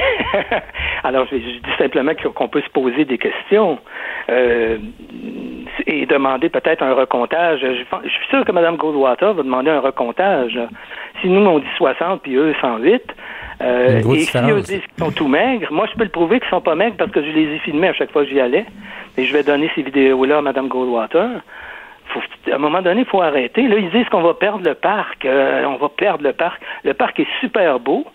C'est vrai qu'il y a eu des, la grille du frein, on a perdu quelques quelques arbres, mais j'ai envoyé des photos euh, tantôt euh, et euh, je, je, je, suis allé au parc prendre des photos. Le parc est super beau. Là. Les, les serres arrivent à se. Ce qu'il faudrait faire, monsieur, je vais vous le dire, ce serait de, de mettre des treillis clôtures, comme M. Michel Lahaye, le biologiste, a suggéré, leur laisser une section du parc attendre, euh, il y en a qui ont 10, 11 ans, on a, un cerf vit 12 ans, alors on, a juste à attendre qu'il meure de façon naturelle, puis ça va être fini, stériliser, euh, les stériliser, puis en prendre soin au lieu de les massacrer. Monsieur Grignon, je vous remercie de votre temps. C'est un dossier, je pense, là, qui n'a pas euh, fini de faire euh, jaser. J'imagine là, que vous allez avoir des communications avec la ville de Longueuil dans les prochains jours. Voyons voir si ça va changer leur décision. René Grignon, citoyen d'Ongueuil qui milite pour la sauvegarde des serres au parc. Michel Chartrand, merci Monsieur Grignon d'avoir été avec nous à Cube aujourd'hui. Merci beaucoup, monsieur. Merci. Au revoir. Au revoir. Vous écoutez Marc-André Leclerc. Cube Radio. Cube Radio. Plus tôt aujourd'hui, Statistique Canada nous parlait hein, bien sûr de l'état de la langue française au Québec et au pays, mais également du bilinguisme chez les jeunes. Et selon les chiffres de Statistique Canada du recensement, le taux de bilinguisme euh, français en augmente au Québec, tandis que ça diminue dans le reste du pays. Pour en discuter, allons rejoindre le directeur de l'école trilingue Vision de Varennes, Claude Bernier. Monsieur Bernier, bonjour. Bonjour, comment allez-vous? Très bien, merci. Euh, Monsieur Bernier, euh, c'est quand même intéressant euh, de voir que dans les chiffres de Statistique Canada, que de plus en plus de, de, de, de Québécois euh, sont euh, sont bilingues, donc sont capables bien sûr de maîtriser le français, mais également de maîtriser la langue anglaise. Pouvez-vous nous expliquer un peu là, dans votre école chez vous, qu'est-ce c'est quel genre d'apprentissage et qu'est-ce que vous offrez là aux jeunes qui fréquentent votre école? À la base, les écoles Vision est un réseau d'écoles. Il y a des écoles un peu partout dans la province de Québec. Ça fait plus de 25 ans que les écoles Vision ont été fondées, mises en place au Québec. Chacune des écoles, on est autonome au niveau de la gestion, du fonctionnement, des installations, du projet éducatif, mais on rencontre toujours euh, les mêmes grands pans euh, du programme, c'est-à-dire que l'ensemble du programme de français langue maternelle est enseigné à tous les niveaux dès mhm. la maternelle 5 ans. Puis, euh, on ajoute euh, à ça de l'anglais pour environ la moitié du temps scolaire, c'est-à-dire une quinzaine d'heures semaine. Puis, il y a un 5 heures qui est ajouté. On a 6 heures de classe par jour plutôt que 5 heures dans le réseau euh, connu. Puis, à ce moment-là, c'est là, qu'on vient ajouter l'espagnol comme langue seconde dès la maternelle. Donc, les enfants, au quotidien, vont faire une heure d'espagnol, une heure ou deux heures de français, et la balance mmh. va être, des matières va être en anglais. Et, vraiment, la clientèle qui fréquente exemple, votre, votre réseau, votre école, là, à vous, de, votre côté, du côté de Varennes, c'est vraiment c'est que les parents là, qui frappent à votre porte, qui vous appellent, euh, c'est vraiment le désir que leur enfant apprenne euh, une, deux, trois, quatre langues? Ben, c'est-à-dire que à la base, la motivation principale des parents, c'est que leur enfant soit euh, bilingue le plus tôt possible. Mhm. L'essence du programme repose sur plusieurs études qui ont démontré au fil des années puis des décennies que l'apprentissage d'une langue autre que la langue maternelle, la, meilleure fenêtre d'opportunité, c'est entre 3 et 9 ans. Mhm. Donc, c'est pour ça qu'on débute dès le préscolaire, puis on les amène au milieu du primaire, qui amène nos enfants à la fin du cursus primaire, en sixième année, à être euh, à posséder les bases et les, compétences requises en français langue maternelle. Mhm puis d'être en mesure aussi de posséder les, bases et euh, les acquis de anglais, langue maternelle aussi. qui permet aux enfants ensuite de réintégrer au secondaire une école francophone parce que nous ne sommes pas des écoles passerelles. Donc, le mhm. francophone de souche qui n'a pas accès à l'école anglophone euh, euh, financée par le ministère de l'Éducation du Québec, mhm. ben, s'il vient passer deux, trois, quatre années dans une école vision, n'a pas plus accès à une école anglophone par la suite. Alors, 98-99 mhm. de notre clientèle se retrouvent dans des écoles secondaires francophones, puis cheminent et réussissent très, très bien radio secondaire euh, en français, mur à mur. Monsieur Bernier, vous l'avez dit tout à l'heure, il y a une fenêtre d'apprentissage pour une langue seconde, mais également, il y a comme au Québec une peur. Hein, on a toujours peur un peu, on veut conserver le français, puis euh, peur de, l'anglais ou de l'apprendre à nos jeunes euh, en, bas âge mais de l'autre côté, est-ce que vous voyez une espèce, est-ce que vous voyez que les jeunes ont plus de difficultés avec leur français ou sont mélangés un peu, à un certain âge, ils se démêlent dans les différentes langues? Est-ce que l'apprentissage d'une langue seconde, est-ce que ça vient complexifier un petit peu l'apprentissage de langue maternelle?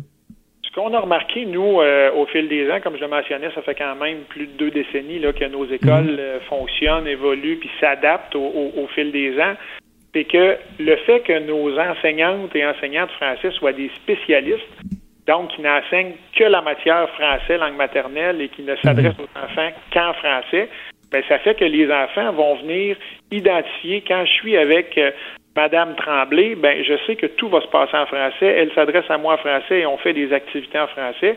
Puis quand j'arrive avec Miss euh, McCall, ben là, ça se passe tout en anglais. Donc, on n'a pas un enseignant qui casse le français, qui enseigne le mhm. français, ou on n'a pas un enseignant, un Québécois, peut-être comme vous avez eu dans votre cheminement au secondaire euh, jadis, qui euh, parle un peu de franglais pour essayer d'aller chercher un peu de vocabulaire en anglais. Donc, ça, ça permet vraiment aux enfants de, de compartimenter. Puis rapidement, au début du primaire, on, évite euh, le passage du français à l'anglais, de l'anglais au français dans la dans la dans l'élocution, dans la grammaire, dans le fonctionnement.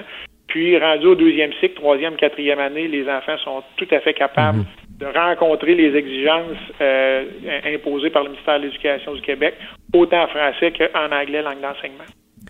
Monsieur, euh, Monsieur Bernier, est-ce que vous voyez, vous parlez d'un travail sur euh, plus de deux décennies, est-ce que vous voyez une augmentation du nombre de demandes de, parents qui veulent inscrire leurs jeunes dans une école trilingue comme la vôtre?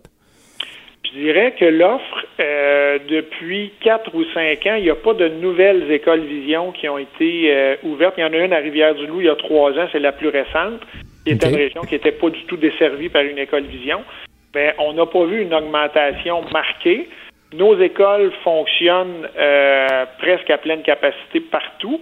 La demande est là, mais il faut savoir que pour pouvoir enseigner à des francophones des matières autres que l'anglais, langue seconde en anglais, ben, on doit refuser toute forme de subvention du ministère de l'Éducation. Donc, on est mhm. privé à 100% ce qui fait que ça vient limiter un peu euh, le, nombre de familles qui euh, choisissent d'offrir ça à leurs enfants. Là. Mhm. Effectivement. La, croissance des effectifs, mhm. euh, la demande est là, mais on vient à bout, je dirais, de suffire à la demande presque dans la majorité des cas. Oui, effectivement, et là, on est à l'aube de la rentrée scolaire. Monsieur Bernier, je vous souhaite une bonne, une bonne rentrée scolaire. On parlait avec Claude Bernier, directeur de l'école Trilingue Vision de Varennes. Merci beaucoup, Monsieur Bernier, d'avoir été à Cube Radio. Ça m'a fait plaisir, Monsieur Leclerc. Au revoir. Marc-André Leclerc. Pour nous rejoindre en studio. Studio à commercial cube.radio. Appelez ou textez. 187 Cube Radio. 1877 827 2346. Le, le commentaire de Emmanuel Latraverse. Des analyses politiques pas comme les autres. Je suis très heureux d'aller la retrouver. Ça fait un bon bout de temps que j'ai pas parlé à ma collègue de la Joute et du Blanc. Bonjour, Emmanuel Latraverse. Bonjour, comment ça va? Ça va bien, toi? On se parle habituellement sur une base quasiment euh, quotidienne là, euh, pour les différentes émissions à TVA et LCN, mais là, c'est les, vacances, là, chacun de notre côté. Comment vas-tu? Je suis, je suis, je, suis en processus d'extraction. Essayer de revenir sur Terre parce que six semaines, sept, non, je suis rendue à quoi? Ma huitième semaine de congé, c'est assez brutal. Et là, je vois le mur de, du boulot du matin. Alors, j'ai fait quelque chose de très thérapeutique. OK. Je suis allée chez Bureau en gros. OK. Puis là, je me suis acheté plein de crayons de couleur. Ah, je me suis bon. acheté des calepins. Puis là, j'ai Oui. fait. Là, je suis en train de préparer mon calepin électoral parce que j'ai Oui. fait imprimer en 11 par 17 OK. les cartes électorales de chaque région. Puis là, ce soir, je vais colorier tous les comtés de la couleur de leur parti politique.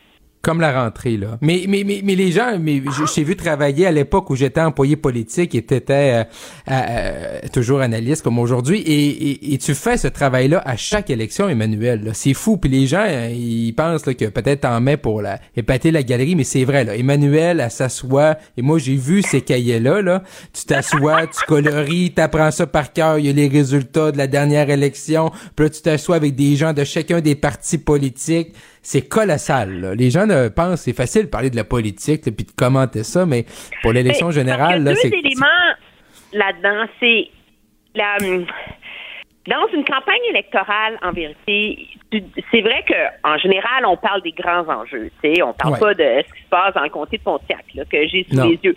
Mais pour comprendre les réactions des uns et des autres, il faut que Ouais. tu comprennes les dynamiques. Mhm. Puis la réalité, il y en a qui sont des, des génies de ce truc-là, là, genre euh, Mario Dumont, là, qui connaît tout ça par cœur. Moi, une fois que ça passe, c'est Marguerite Blais, c'est quoi le nom de son comté? Tu sais, je sais que Mm. c'est dans les... là- Moi, c'est des, c'est des choses qui me restent pas en tête. OK. Ça, faut, tu, faut, Alors, il faut, faut- que je le refasse.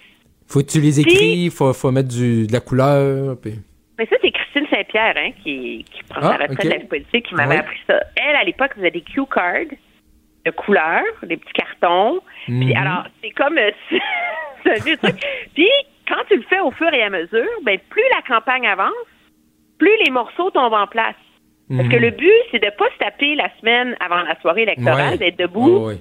comme la veille d'un examen à l'université, puis de faire des nuits blanches pour apprendre ta carte électorale par cœur. tu sais. Non, c'est ça, le 2 octobre, la veille du vote, là, pour te préparer pour l'émission spéciale LCN, à TVA, c'est pas le temps de commencer à apprendre par cœur les 125 Non. comtés puis les 125 derniers résultats. Là, t'es sûr d'échouer dans ce électorale, temps Puis dans la soirée électorale, ça va tellement vite qu'il Mm. faut que ces choses-là soient comme un réflexe. Alors, C'est ça, tu peux pas avoir de notes. Tu peux pas avoir de notes. C'est ça, le, le- le soir d'élection, tu peux pas avoir de notes. Parce que d'un coup, pendant deux secondes, tu parles trop. d'un comté X, c'est ça. Puis 30 secondes après, tu parles d'un autre comté. Fait que ça va, ça va trop vite. Emmanuel, c'est sûr qu'un sujet qui allait revenir pendant l'élection, c'est la place du français, le recul du français. Et là, Statistique Canada nous sort une brique à matin et nous confirme qu'il y a un recul du français euh, au Québec, au Canada. Et là, la grande question, c'est est-ce que la loi 96 va suffire à stopper le recul du français? Non, parce que tu peux pas contrer des lourdes tendances de fond Mhm. par des mesures administratives. Parce qu'on Mhm. s'entend que dans son esprit, c'est ça la, la, la loi 85. C'est changer des petites affaires devant les tribunaux, des règles, Mhm. et etc. Et ce qu'on voit dans les chiffres qui ont été révélés aujourd'hui, ça vient comme consacrer, je te dirais, la folklorisation du français au Canada. Alors, non seulement est-ce que le français recule au Québec, mais le français recule énormément au Canada, tu sais. Aussi, Ouais. je veux dire, c'est c'est- c'est jamais des immenses variations, là, parce que la démographie, ça bouge lentement, mais la réalité, c'est que le nombre de francophones qui avaient le français comme langue première au Canada était à 27% en 71, puis est rendu à 21% Donc, on approche de ne plus être même un Canadien sur cinq. Alors que le nombre d'anglophones qui ont l'anglais comme langue première au Canada augmente, lui. C'est la même tendance. Le français, langue euh, première langue officielle là, parlée, est en recul dans toutes les régions du Québec. Ouais. Puis le problème que ça pose, c'est il est double dans mon esprit. Au-delà, c'est que on voit là avec des chiffres comme ça que le Québec peut pas seul sauver le français au Québec. Parce que le Québec fait partie du Canada. Puis le débat sur la langue va se transformer au Canada. Parce que de plus en plus, on l'entend, je suis sûre qu'on on, on le, on le relève anecdotiquement de manière très régulière quand il est question de nomination de juges, quand il Mhm. est question de la nomination de Mary Simon, la gouverneure Ouais. générale, des gens Ouais, des postes ouais. importants. Avant, le bilinguisme français était une obligation absolue. Mm. Et dans une population où on est rendu avec comme c'est 20 qui parlent le chinois, le tagalog. Après ça, il euh, y, a plein de langues asiatiques.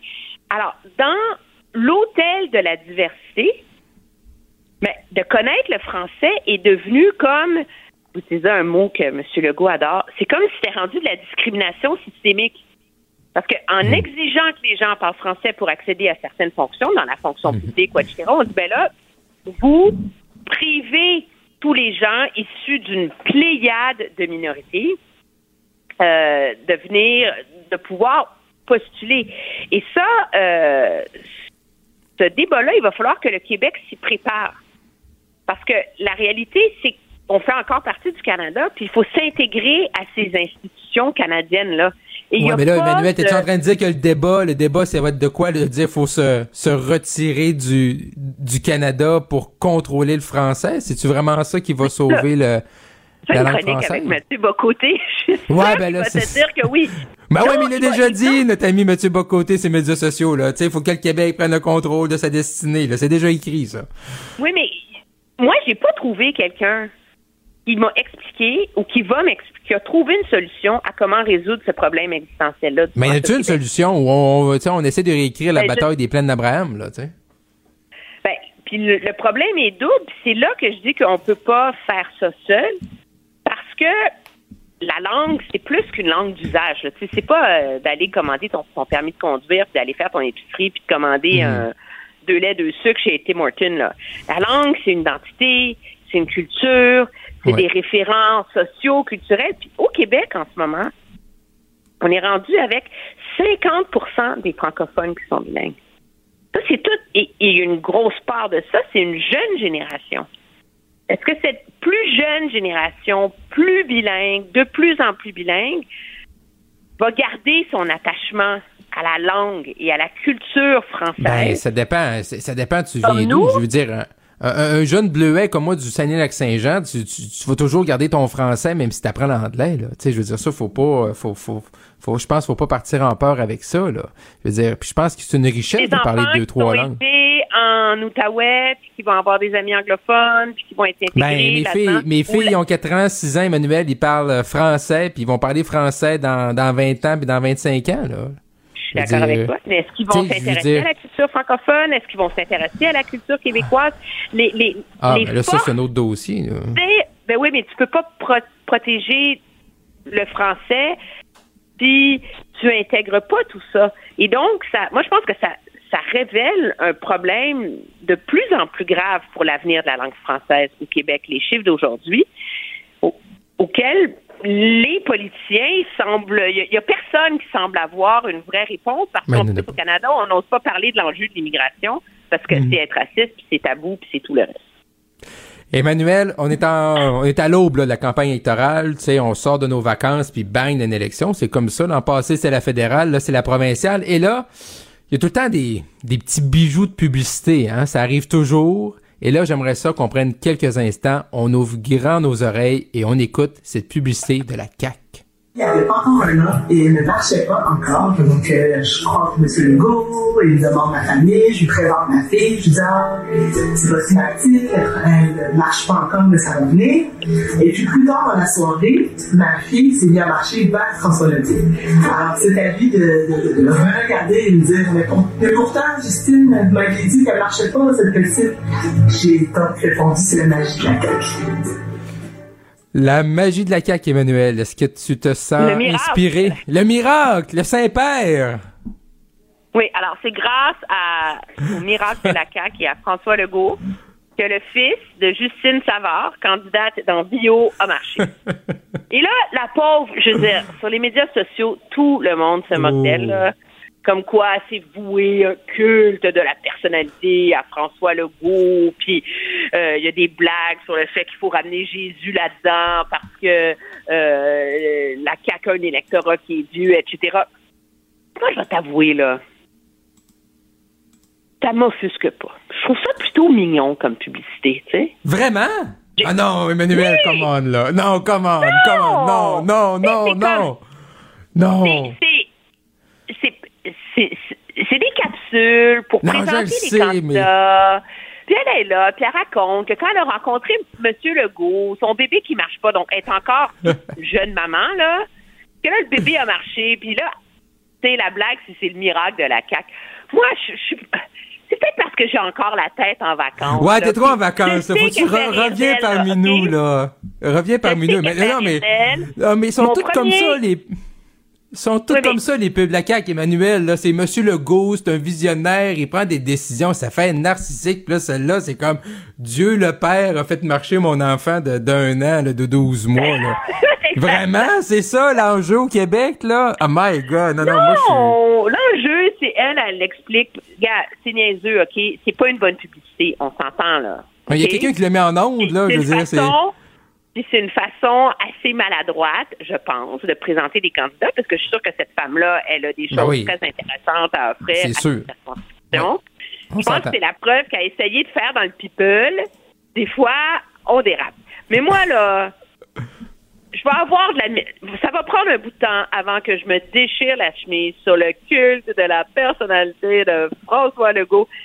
Écoute, ça, une campagne électorale c'est lui le plus populaire de son parti. C'est certainement pas en faisant des pubs avec Pierre Fitzgibbon, qui est bête euh, comme un. Et que tu vas vraiment convaincre les gens d'aller voter pour lui, là. Non, mais avoue qu'ils euh, vont faire sa cassonade, là. Non, non, non, mais quand tu les écoutes, là, tu sais, une après l'autre, les pubs, là, Emmanuel, ils, vont faire sa cassonade, là, tu sais, je veux dire, Monsieur Legault, il est proche des, tu sais, je veux dire, au pire, fait une publicité Monsieur Legault, puis montre-les, Monsieur Legault, là, là, voir Bernard Drainville, ou Justine Savard dans Vio, ou Caroline Saint-Hilaire nous vanter les bienfaits de Monsieur Legault, ça fait, ça fait plus, là, évangélique que d'autres choses, là, non?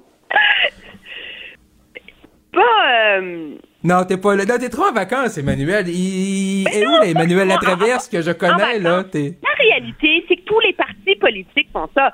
Ben oui, mais là, tu sais. Marc-André, t'étais chef de cabinet de Andrew Scheer. Les pubs du Parti conservateur dans ce temps-là, là, c'était pas l'équipe Scheer, là. C'était Andrew avec sa femme, puis les enfants. Ben oui. Puis Andrew, c'est votre gars, puis gna Puis tous les partis politiques font ça. Puis ouais, mais on dirait qu'il y a une coche de plus. l'avantage d'avoir un, un chef qui est plus populaire que son parti. Alors, on peut pas. Tu sais, je. on verra. Peut-être qu'ils vont complètement. Mais toi, tu l'aurais mis en onde. La publicité qu'on a vue sur le miracle de la CAQ, là, ça, tout à pour être mis en onde. Non, mais c'était mis en onde. Mais c'était mis en onde, Emmanuel. C'est ça l'affaire.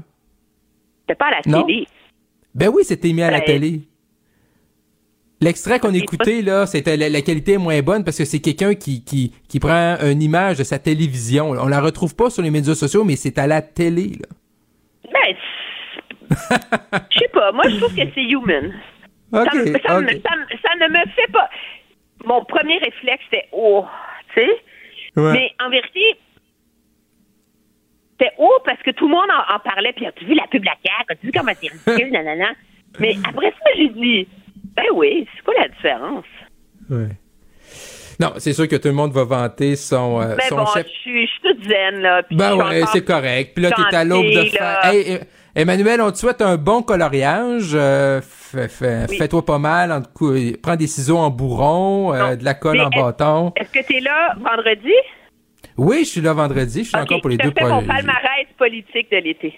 Oui, effectivement. Oh, oh, très intéressant. On se reparle vendredi. Merci beaucoup, Emmanuel Latraverse. Au revoir. Merci. Marc-André Leclerc. Il s'intéresse aux vraies préoccupations des Québécois. La santé, la politique, l'économie. Savoir et comprendre. Marc-André Leclerc.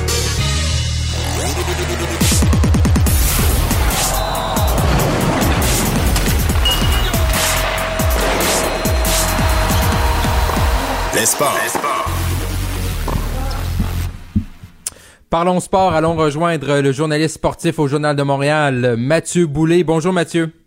Salut Marc-André. Donc Mathieu, après Montréal, Toronto, c'est maintenant Cincinnati et des victoires là, pour euh, deux de nos euh, Canadiens. Oui, tout à fait. Euh, Félix aujourd'hui est revenu sur le de la victoire avec une belle oh, victoire de 6-3, 6-2 contre Alex Dominor euh, l'Australien, qui avait donné euh, vraiment une correction à Denis Chapovalov là, à Montréal. Euh, donc, une belle victoire pour Félix Auger-Aliassime. Et c'est une belle façon de rebondir après la défaite que subit mm encore de finale à Montréal contre Casper Ruud. Je sais pas si tu t'en souviens, ça a été une, une vraie gifle contre Félix là, à Montréal devant ses partisans, 6-2, 6-1. Euh, là, euh, Félix, j'avais hâte de voir comment il allait réagir à son prochain match. Mais là, mm. vraiment, un très, un très bon match de la part de Félix. Et là, il continue sa route là euh, au tournoi de Cincinnati, dans la ronde des 32. Là, donc, on tombe dans la ronde des 16. C'est quand même pas négligeable. Et Denis Chapovalov, après avoir brisé une raquette au, à première manche où il était en avance 2-0, ben il, s'est relevé avec des avec des manches, deuxième manche et troisième manche 6-4 et 6-3 pour l'emporter contre Tommy Paul, l'Américain. Tommy Paul, c'est le même gars qui a eu euh, tout un tournoi aussi à Montréal. Euh, fait que Chapovalov, je pense que c'est une très bonne victoire. C'est une victoire aussi que je pense que pour Denis, ça peut le relancer pour la, le reste du tournoi Cincinnati et également les internationaux des États-Unis qui sont dans deux semaines. Dans le cas de Denis avec la séquence qu'il connaît présentement, j'ai l'impression que ce gars-là, il va avoir besoin de confiance pour arriver au US Open vraiment de façon très mindée, très euh, très concentrée sur sa tâche qu'il a qu'il a à accomplir. Mathieu, euh, hier, là, euh, tu nous dis, je sais pas si t'es revenu, es, je pense que t'es toujours à Toronto. Là, hier, t'allais allais voir du baseball, les Blue Jays. Séquence difficile. Hier, défaite 4-2 contre Baltimore. Présentement, les mènent 3-0 en septième manche. Mais là, euh, c'est une mauvaise séquence, là, qu'on regarde hier, on regarde lundi, également nos défaites. C'est-tu en train de leur coûter une place en série, tout ça? Ben oui, Marc-André, euh, moi hier, j'ai été là avec mes, mes, enfants, tu sais, euh, Félix, euh, Félix Jacob, puis Émile. C'est le premier match au Blue Jays. Fait que dans ce temps-là, tu sais, je vois là comme mon, mon chapeau de partisan. Fait que là, je, vais regarder un peu. Je, je regarde le rôle offensif. Je dis, crème, OK, ça a changé beaucoup depuis la dernière fois que je suis venu au, au Blue Jays. Et deux, là, je check un peu le classement. Ils sont en course pour la meilleure deuxième. Mais présentement, je dois dire que c'est pas évident pour les Blue Jays parce qu'ils produisent pas de points. Là, aujourd'hui, ils jouent après-midi. Là, ils sont rendus en septième manche. C'est toujours 0 à 0. Ils ont de la misère à, frapper, à, frapper puis à produire des points. Et ça, ça met énormément de pression sur le lanceur. Le lanceur, là, on n'a pas beaucoup de, ils n'ont pas beaucoup de Cy des, des, gars qui vont des, des grands lanceurs, ils n'ont pas des tonnes. Mhm. Mais ça met mhm. énormément de pression sur le lanceur. Donc, c'est sûr et certain que les Blue Jays, s'ils veulent avoir une place comme repêché, comme équipe repêchée pour les séries éliminatoires, ils vont devoir se ressaisir et ça, et ça urge. Parce que lors des dix derniers matchs, ils ont une, une fiche de deux victoires, huit défaites. Donc, ça va pas très bien. Et le changement d'entraîneur qu'ils ont procédé il y a quelques semaines avec en, mettant dehors Charlie Montoyo pour Brian Schneider, mhm. pour le moment, euh, il n'y a pas eu vraiment de d'électrochoc positif. Puis moi, il n'y a pas grand monde qui va, me faire croire que lorsque tu as un, receveur comme Alendro Kirk, qui n'était même pas d'implant l'année passée, est rendu ton quatrième frappeur, c'est parce que tu as certains ennuis offensifs. Vladimir Guerrero, ton deuxième frappeur, moi, je le verrais plus comme troisième frappeur et non pas deuxième frappeur. Mais tu sais, ça, c'est des choix d'entraîneur. Puis Brian Schneider a pris des décisions et là, il doit vivre avec. Mais je dois dire que hier, j'étais un peu surpris de la, composition du rôle offensif des Blue Jays. Mais là, euh, donc, ça prend des buts, là. Donc, c'est ça que tu es en train de dire. Ça prend des points, ça prend ben des oui, buts. Ça prend des points. L'année passée, Marc-André, là, ça frappait là, sur un méchant temps. Euh, ouais, cette année, c'est... Guerrero, mmh. Beau Bichette, euh, Kevin Biggio Mais le, le, départ de Marcus Simeon, lui, il, est rendu, il, a quitté sur autre cieux pour, euh, par le biais de l'autonomie. Ce départ-là a fait excessivement mal aux Blue Jays, simplement parce que Marcus Simeon se remet deuxième. Mais il protégeait beaucoup les jeunes, comme Beau Bichette, comme Vladimir Guerrero, parce que les deux jeunes avaient des meilleurs lancers de la part des lanceurs adverses. Donc, il y avait des, des, balles à circuit, je peux dire, et des balles à coup sûr. Des balles, à, des balles où mhm. ils peuvent frapper puis produire des points. Là, cette année, là, les, les, lanceurs attendent Vladimir de pied ferme. Même chose pour Beau Bichette. Beau Bichette, ça va tellement mal cette saison qu'il n'y a même pas 50 points produits à l'heure où je te parle. Puis en plus, il, fait, il est rendu qu'il fait septième dans le rôle offensif. C'est mhm. pas la c'est pas la place que Beau Bichette devait, devait occuper au début de la saison.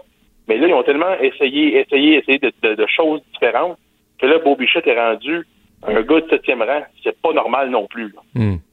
Et parlant de but, parlant de points, si on va du côté du hockey, Mathieu, euh, au cours des dernières heures, Serge Savard a vraiment fait une sortie euh, contre l'ancien directeur général du Canadien, Marc Bergevin. Quand même, est-ce que c'est une sortie qui t'a surpris?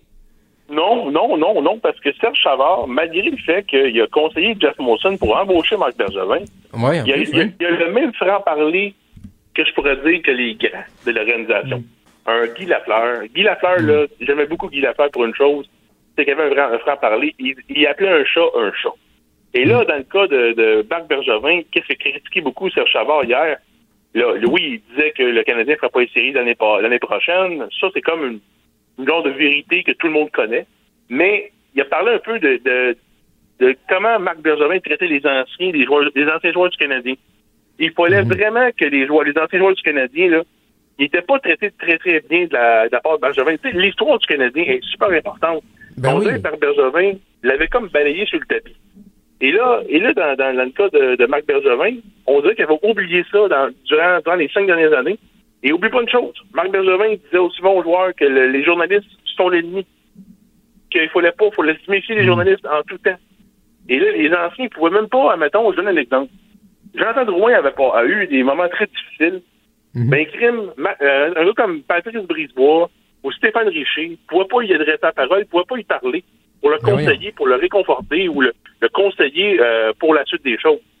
Fait que hmm. t'imagines-tu comment que là, l'ouverture, là, d'un Ken News un, Jeff Gorton qui ont l'air beaucoup plus ouverts. Martin, Saint-Louis, même chose. Et mhm. la nouvelle vice-présidente aux communications, Chantal Maccabé, a donné aussi également une plus grande ouverture aux journalistes pour faire des histoires, pour travailler. C'est que là, dans les dernières années, là, c'était écœurant. Moi, les, gars qui, travaillaient sur le beat, ils me disaient qu'il n'y avait aucune marge de manœuvre. Aucune marge de manœuvre. Ils pouvaient faire seulement le minimum.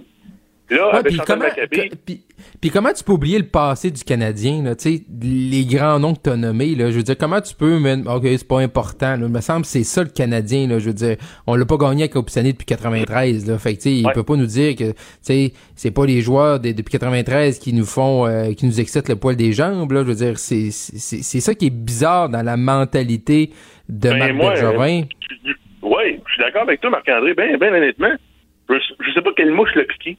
Parce que Marc Bergevin, quand il est arrivé en poste, il était très ouvert, très ha ha ha, mhm. il, faisait des blagues. Euh, le, joueur, l'ancien joueur que tout le monde connaissait, qui faisait des blagues, qui aimait avoir du plaisir dans la vie, on, on, le, on, le revoyait un peu comme directeur général du Canadien. Mais ça, là, au fil des années, ça a beaucoup, beaucoup changé. Et à la fin de la, et à la fin de son mandat, euh, il y a eu une dispute contractuelle avec Jeff Molson et Jeff Monson, je pense qu'il voyait des choses que, comme les journalistes et les partisans le voyaient, où ce que Marc mhm. Bergevin était très fermé aux autres idées des autres, c'était un one-man show. Mhm. Malheureusement, malheureusement, un one-man show dans le hockey de 2022, mhm. ça ne fonctionne pas. Oui, tu peux être le maître à bord, mais il faut jamais avoir peur de t'entourer des gens, des gens forts autour de toi et des gens qui vont essayer de te challenger. Garde Martin Saint-Louis. Martin Saint-Louis l'a dit, moi là, les adjoints, là, je veux qu'ils me challenge je veux qu'ils mettent en, doute certaines de mes décisions. Je, je veux qu'ils me prouvent qu'ils ont l'équipe à cœur et qu'ils sont prêts à, repousser les limites de cette équipe-là. Ça, cette mentalité-là, je pense que Marc Bergevin était tellement usé par toutes les critiques et tout. Je pense qu'il l'avait oublié. Et euh, là, tu l'as vu avec l'équipe en, général, mais tu l'as vu avec les anciens. Dès que dès qu'il est parti, les anciens ont retrouvé leur place autour de l'équipe. Ou, mm. les, les, les, gars comme les, Patrice Brisebois, les, Stéphane Richer, qu'eux autres, là, ils ont encore le, le CH tatoué sur le cœur. Il faut même pas parler aux joueurs. Euh, puis il faut qu'ils fassent des détours par la salle de presse pour aller au salon des anciens. Parce que là, ils ne pouvaient pas passer par, euh, par, par le chemin habituel, le chemin le plus court. Tu sais, tu vois que ça n'avait pas de bon sens. Et là, je pense que ça, cette époque-là est finie. Et les, les, anciens vont être enfin, ils vont être de retour. Le respect envers les anciens va être de retour. Et c'est parfait comme ça. Hmm. Et le Canadien, faut jamais oublier l'histoire. C'est au-dessus de 100 ans d'histoire, mais là, il faut que. C'est sûr que ça ne ramènera pas plus de victoires sur la patinoire, mais l'ambiance va être pas mal plus saine au, sein, au sein de l'organisation. Oui, puis je pense que c'est une bonne, c'est une bonne nouvelle, puis d'avoir des, des, de nouveaux visages comme Chantal Maccabé qui reconnaissent l'histoire du Canadien, c'est super important. Mathieu Boulay, journaliste sportif, Journal de Montréal, un gros merci et on se reparle demain. À demain, Marc-André. Salut. Sinon, c'est déjà la fin de l'émission. On se retrouve demain, 15h. Bonne fin de soirée. Cube Radio.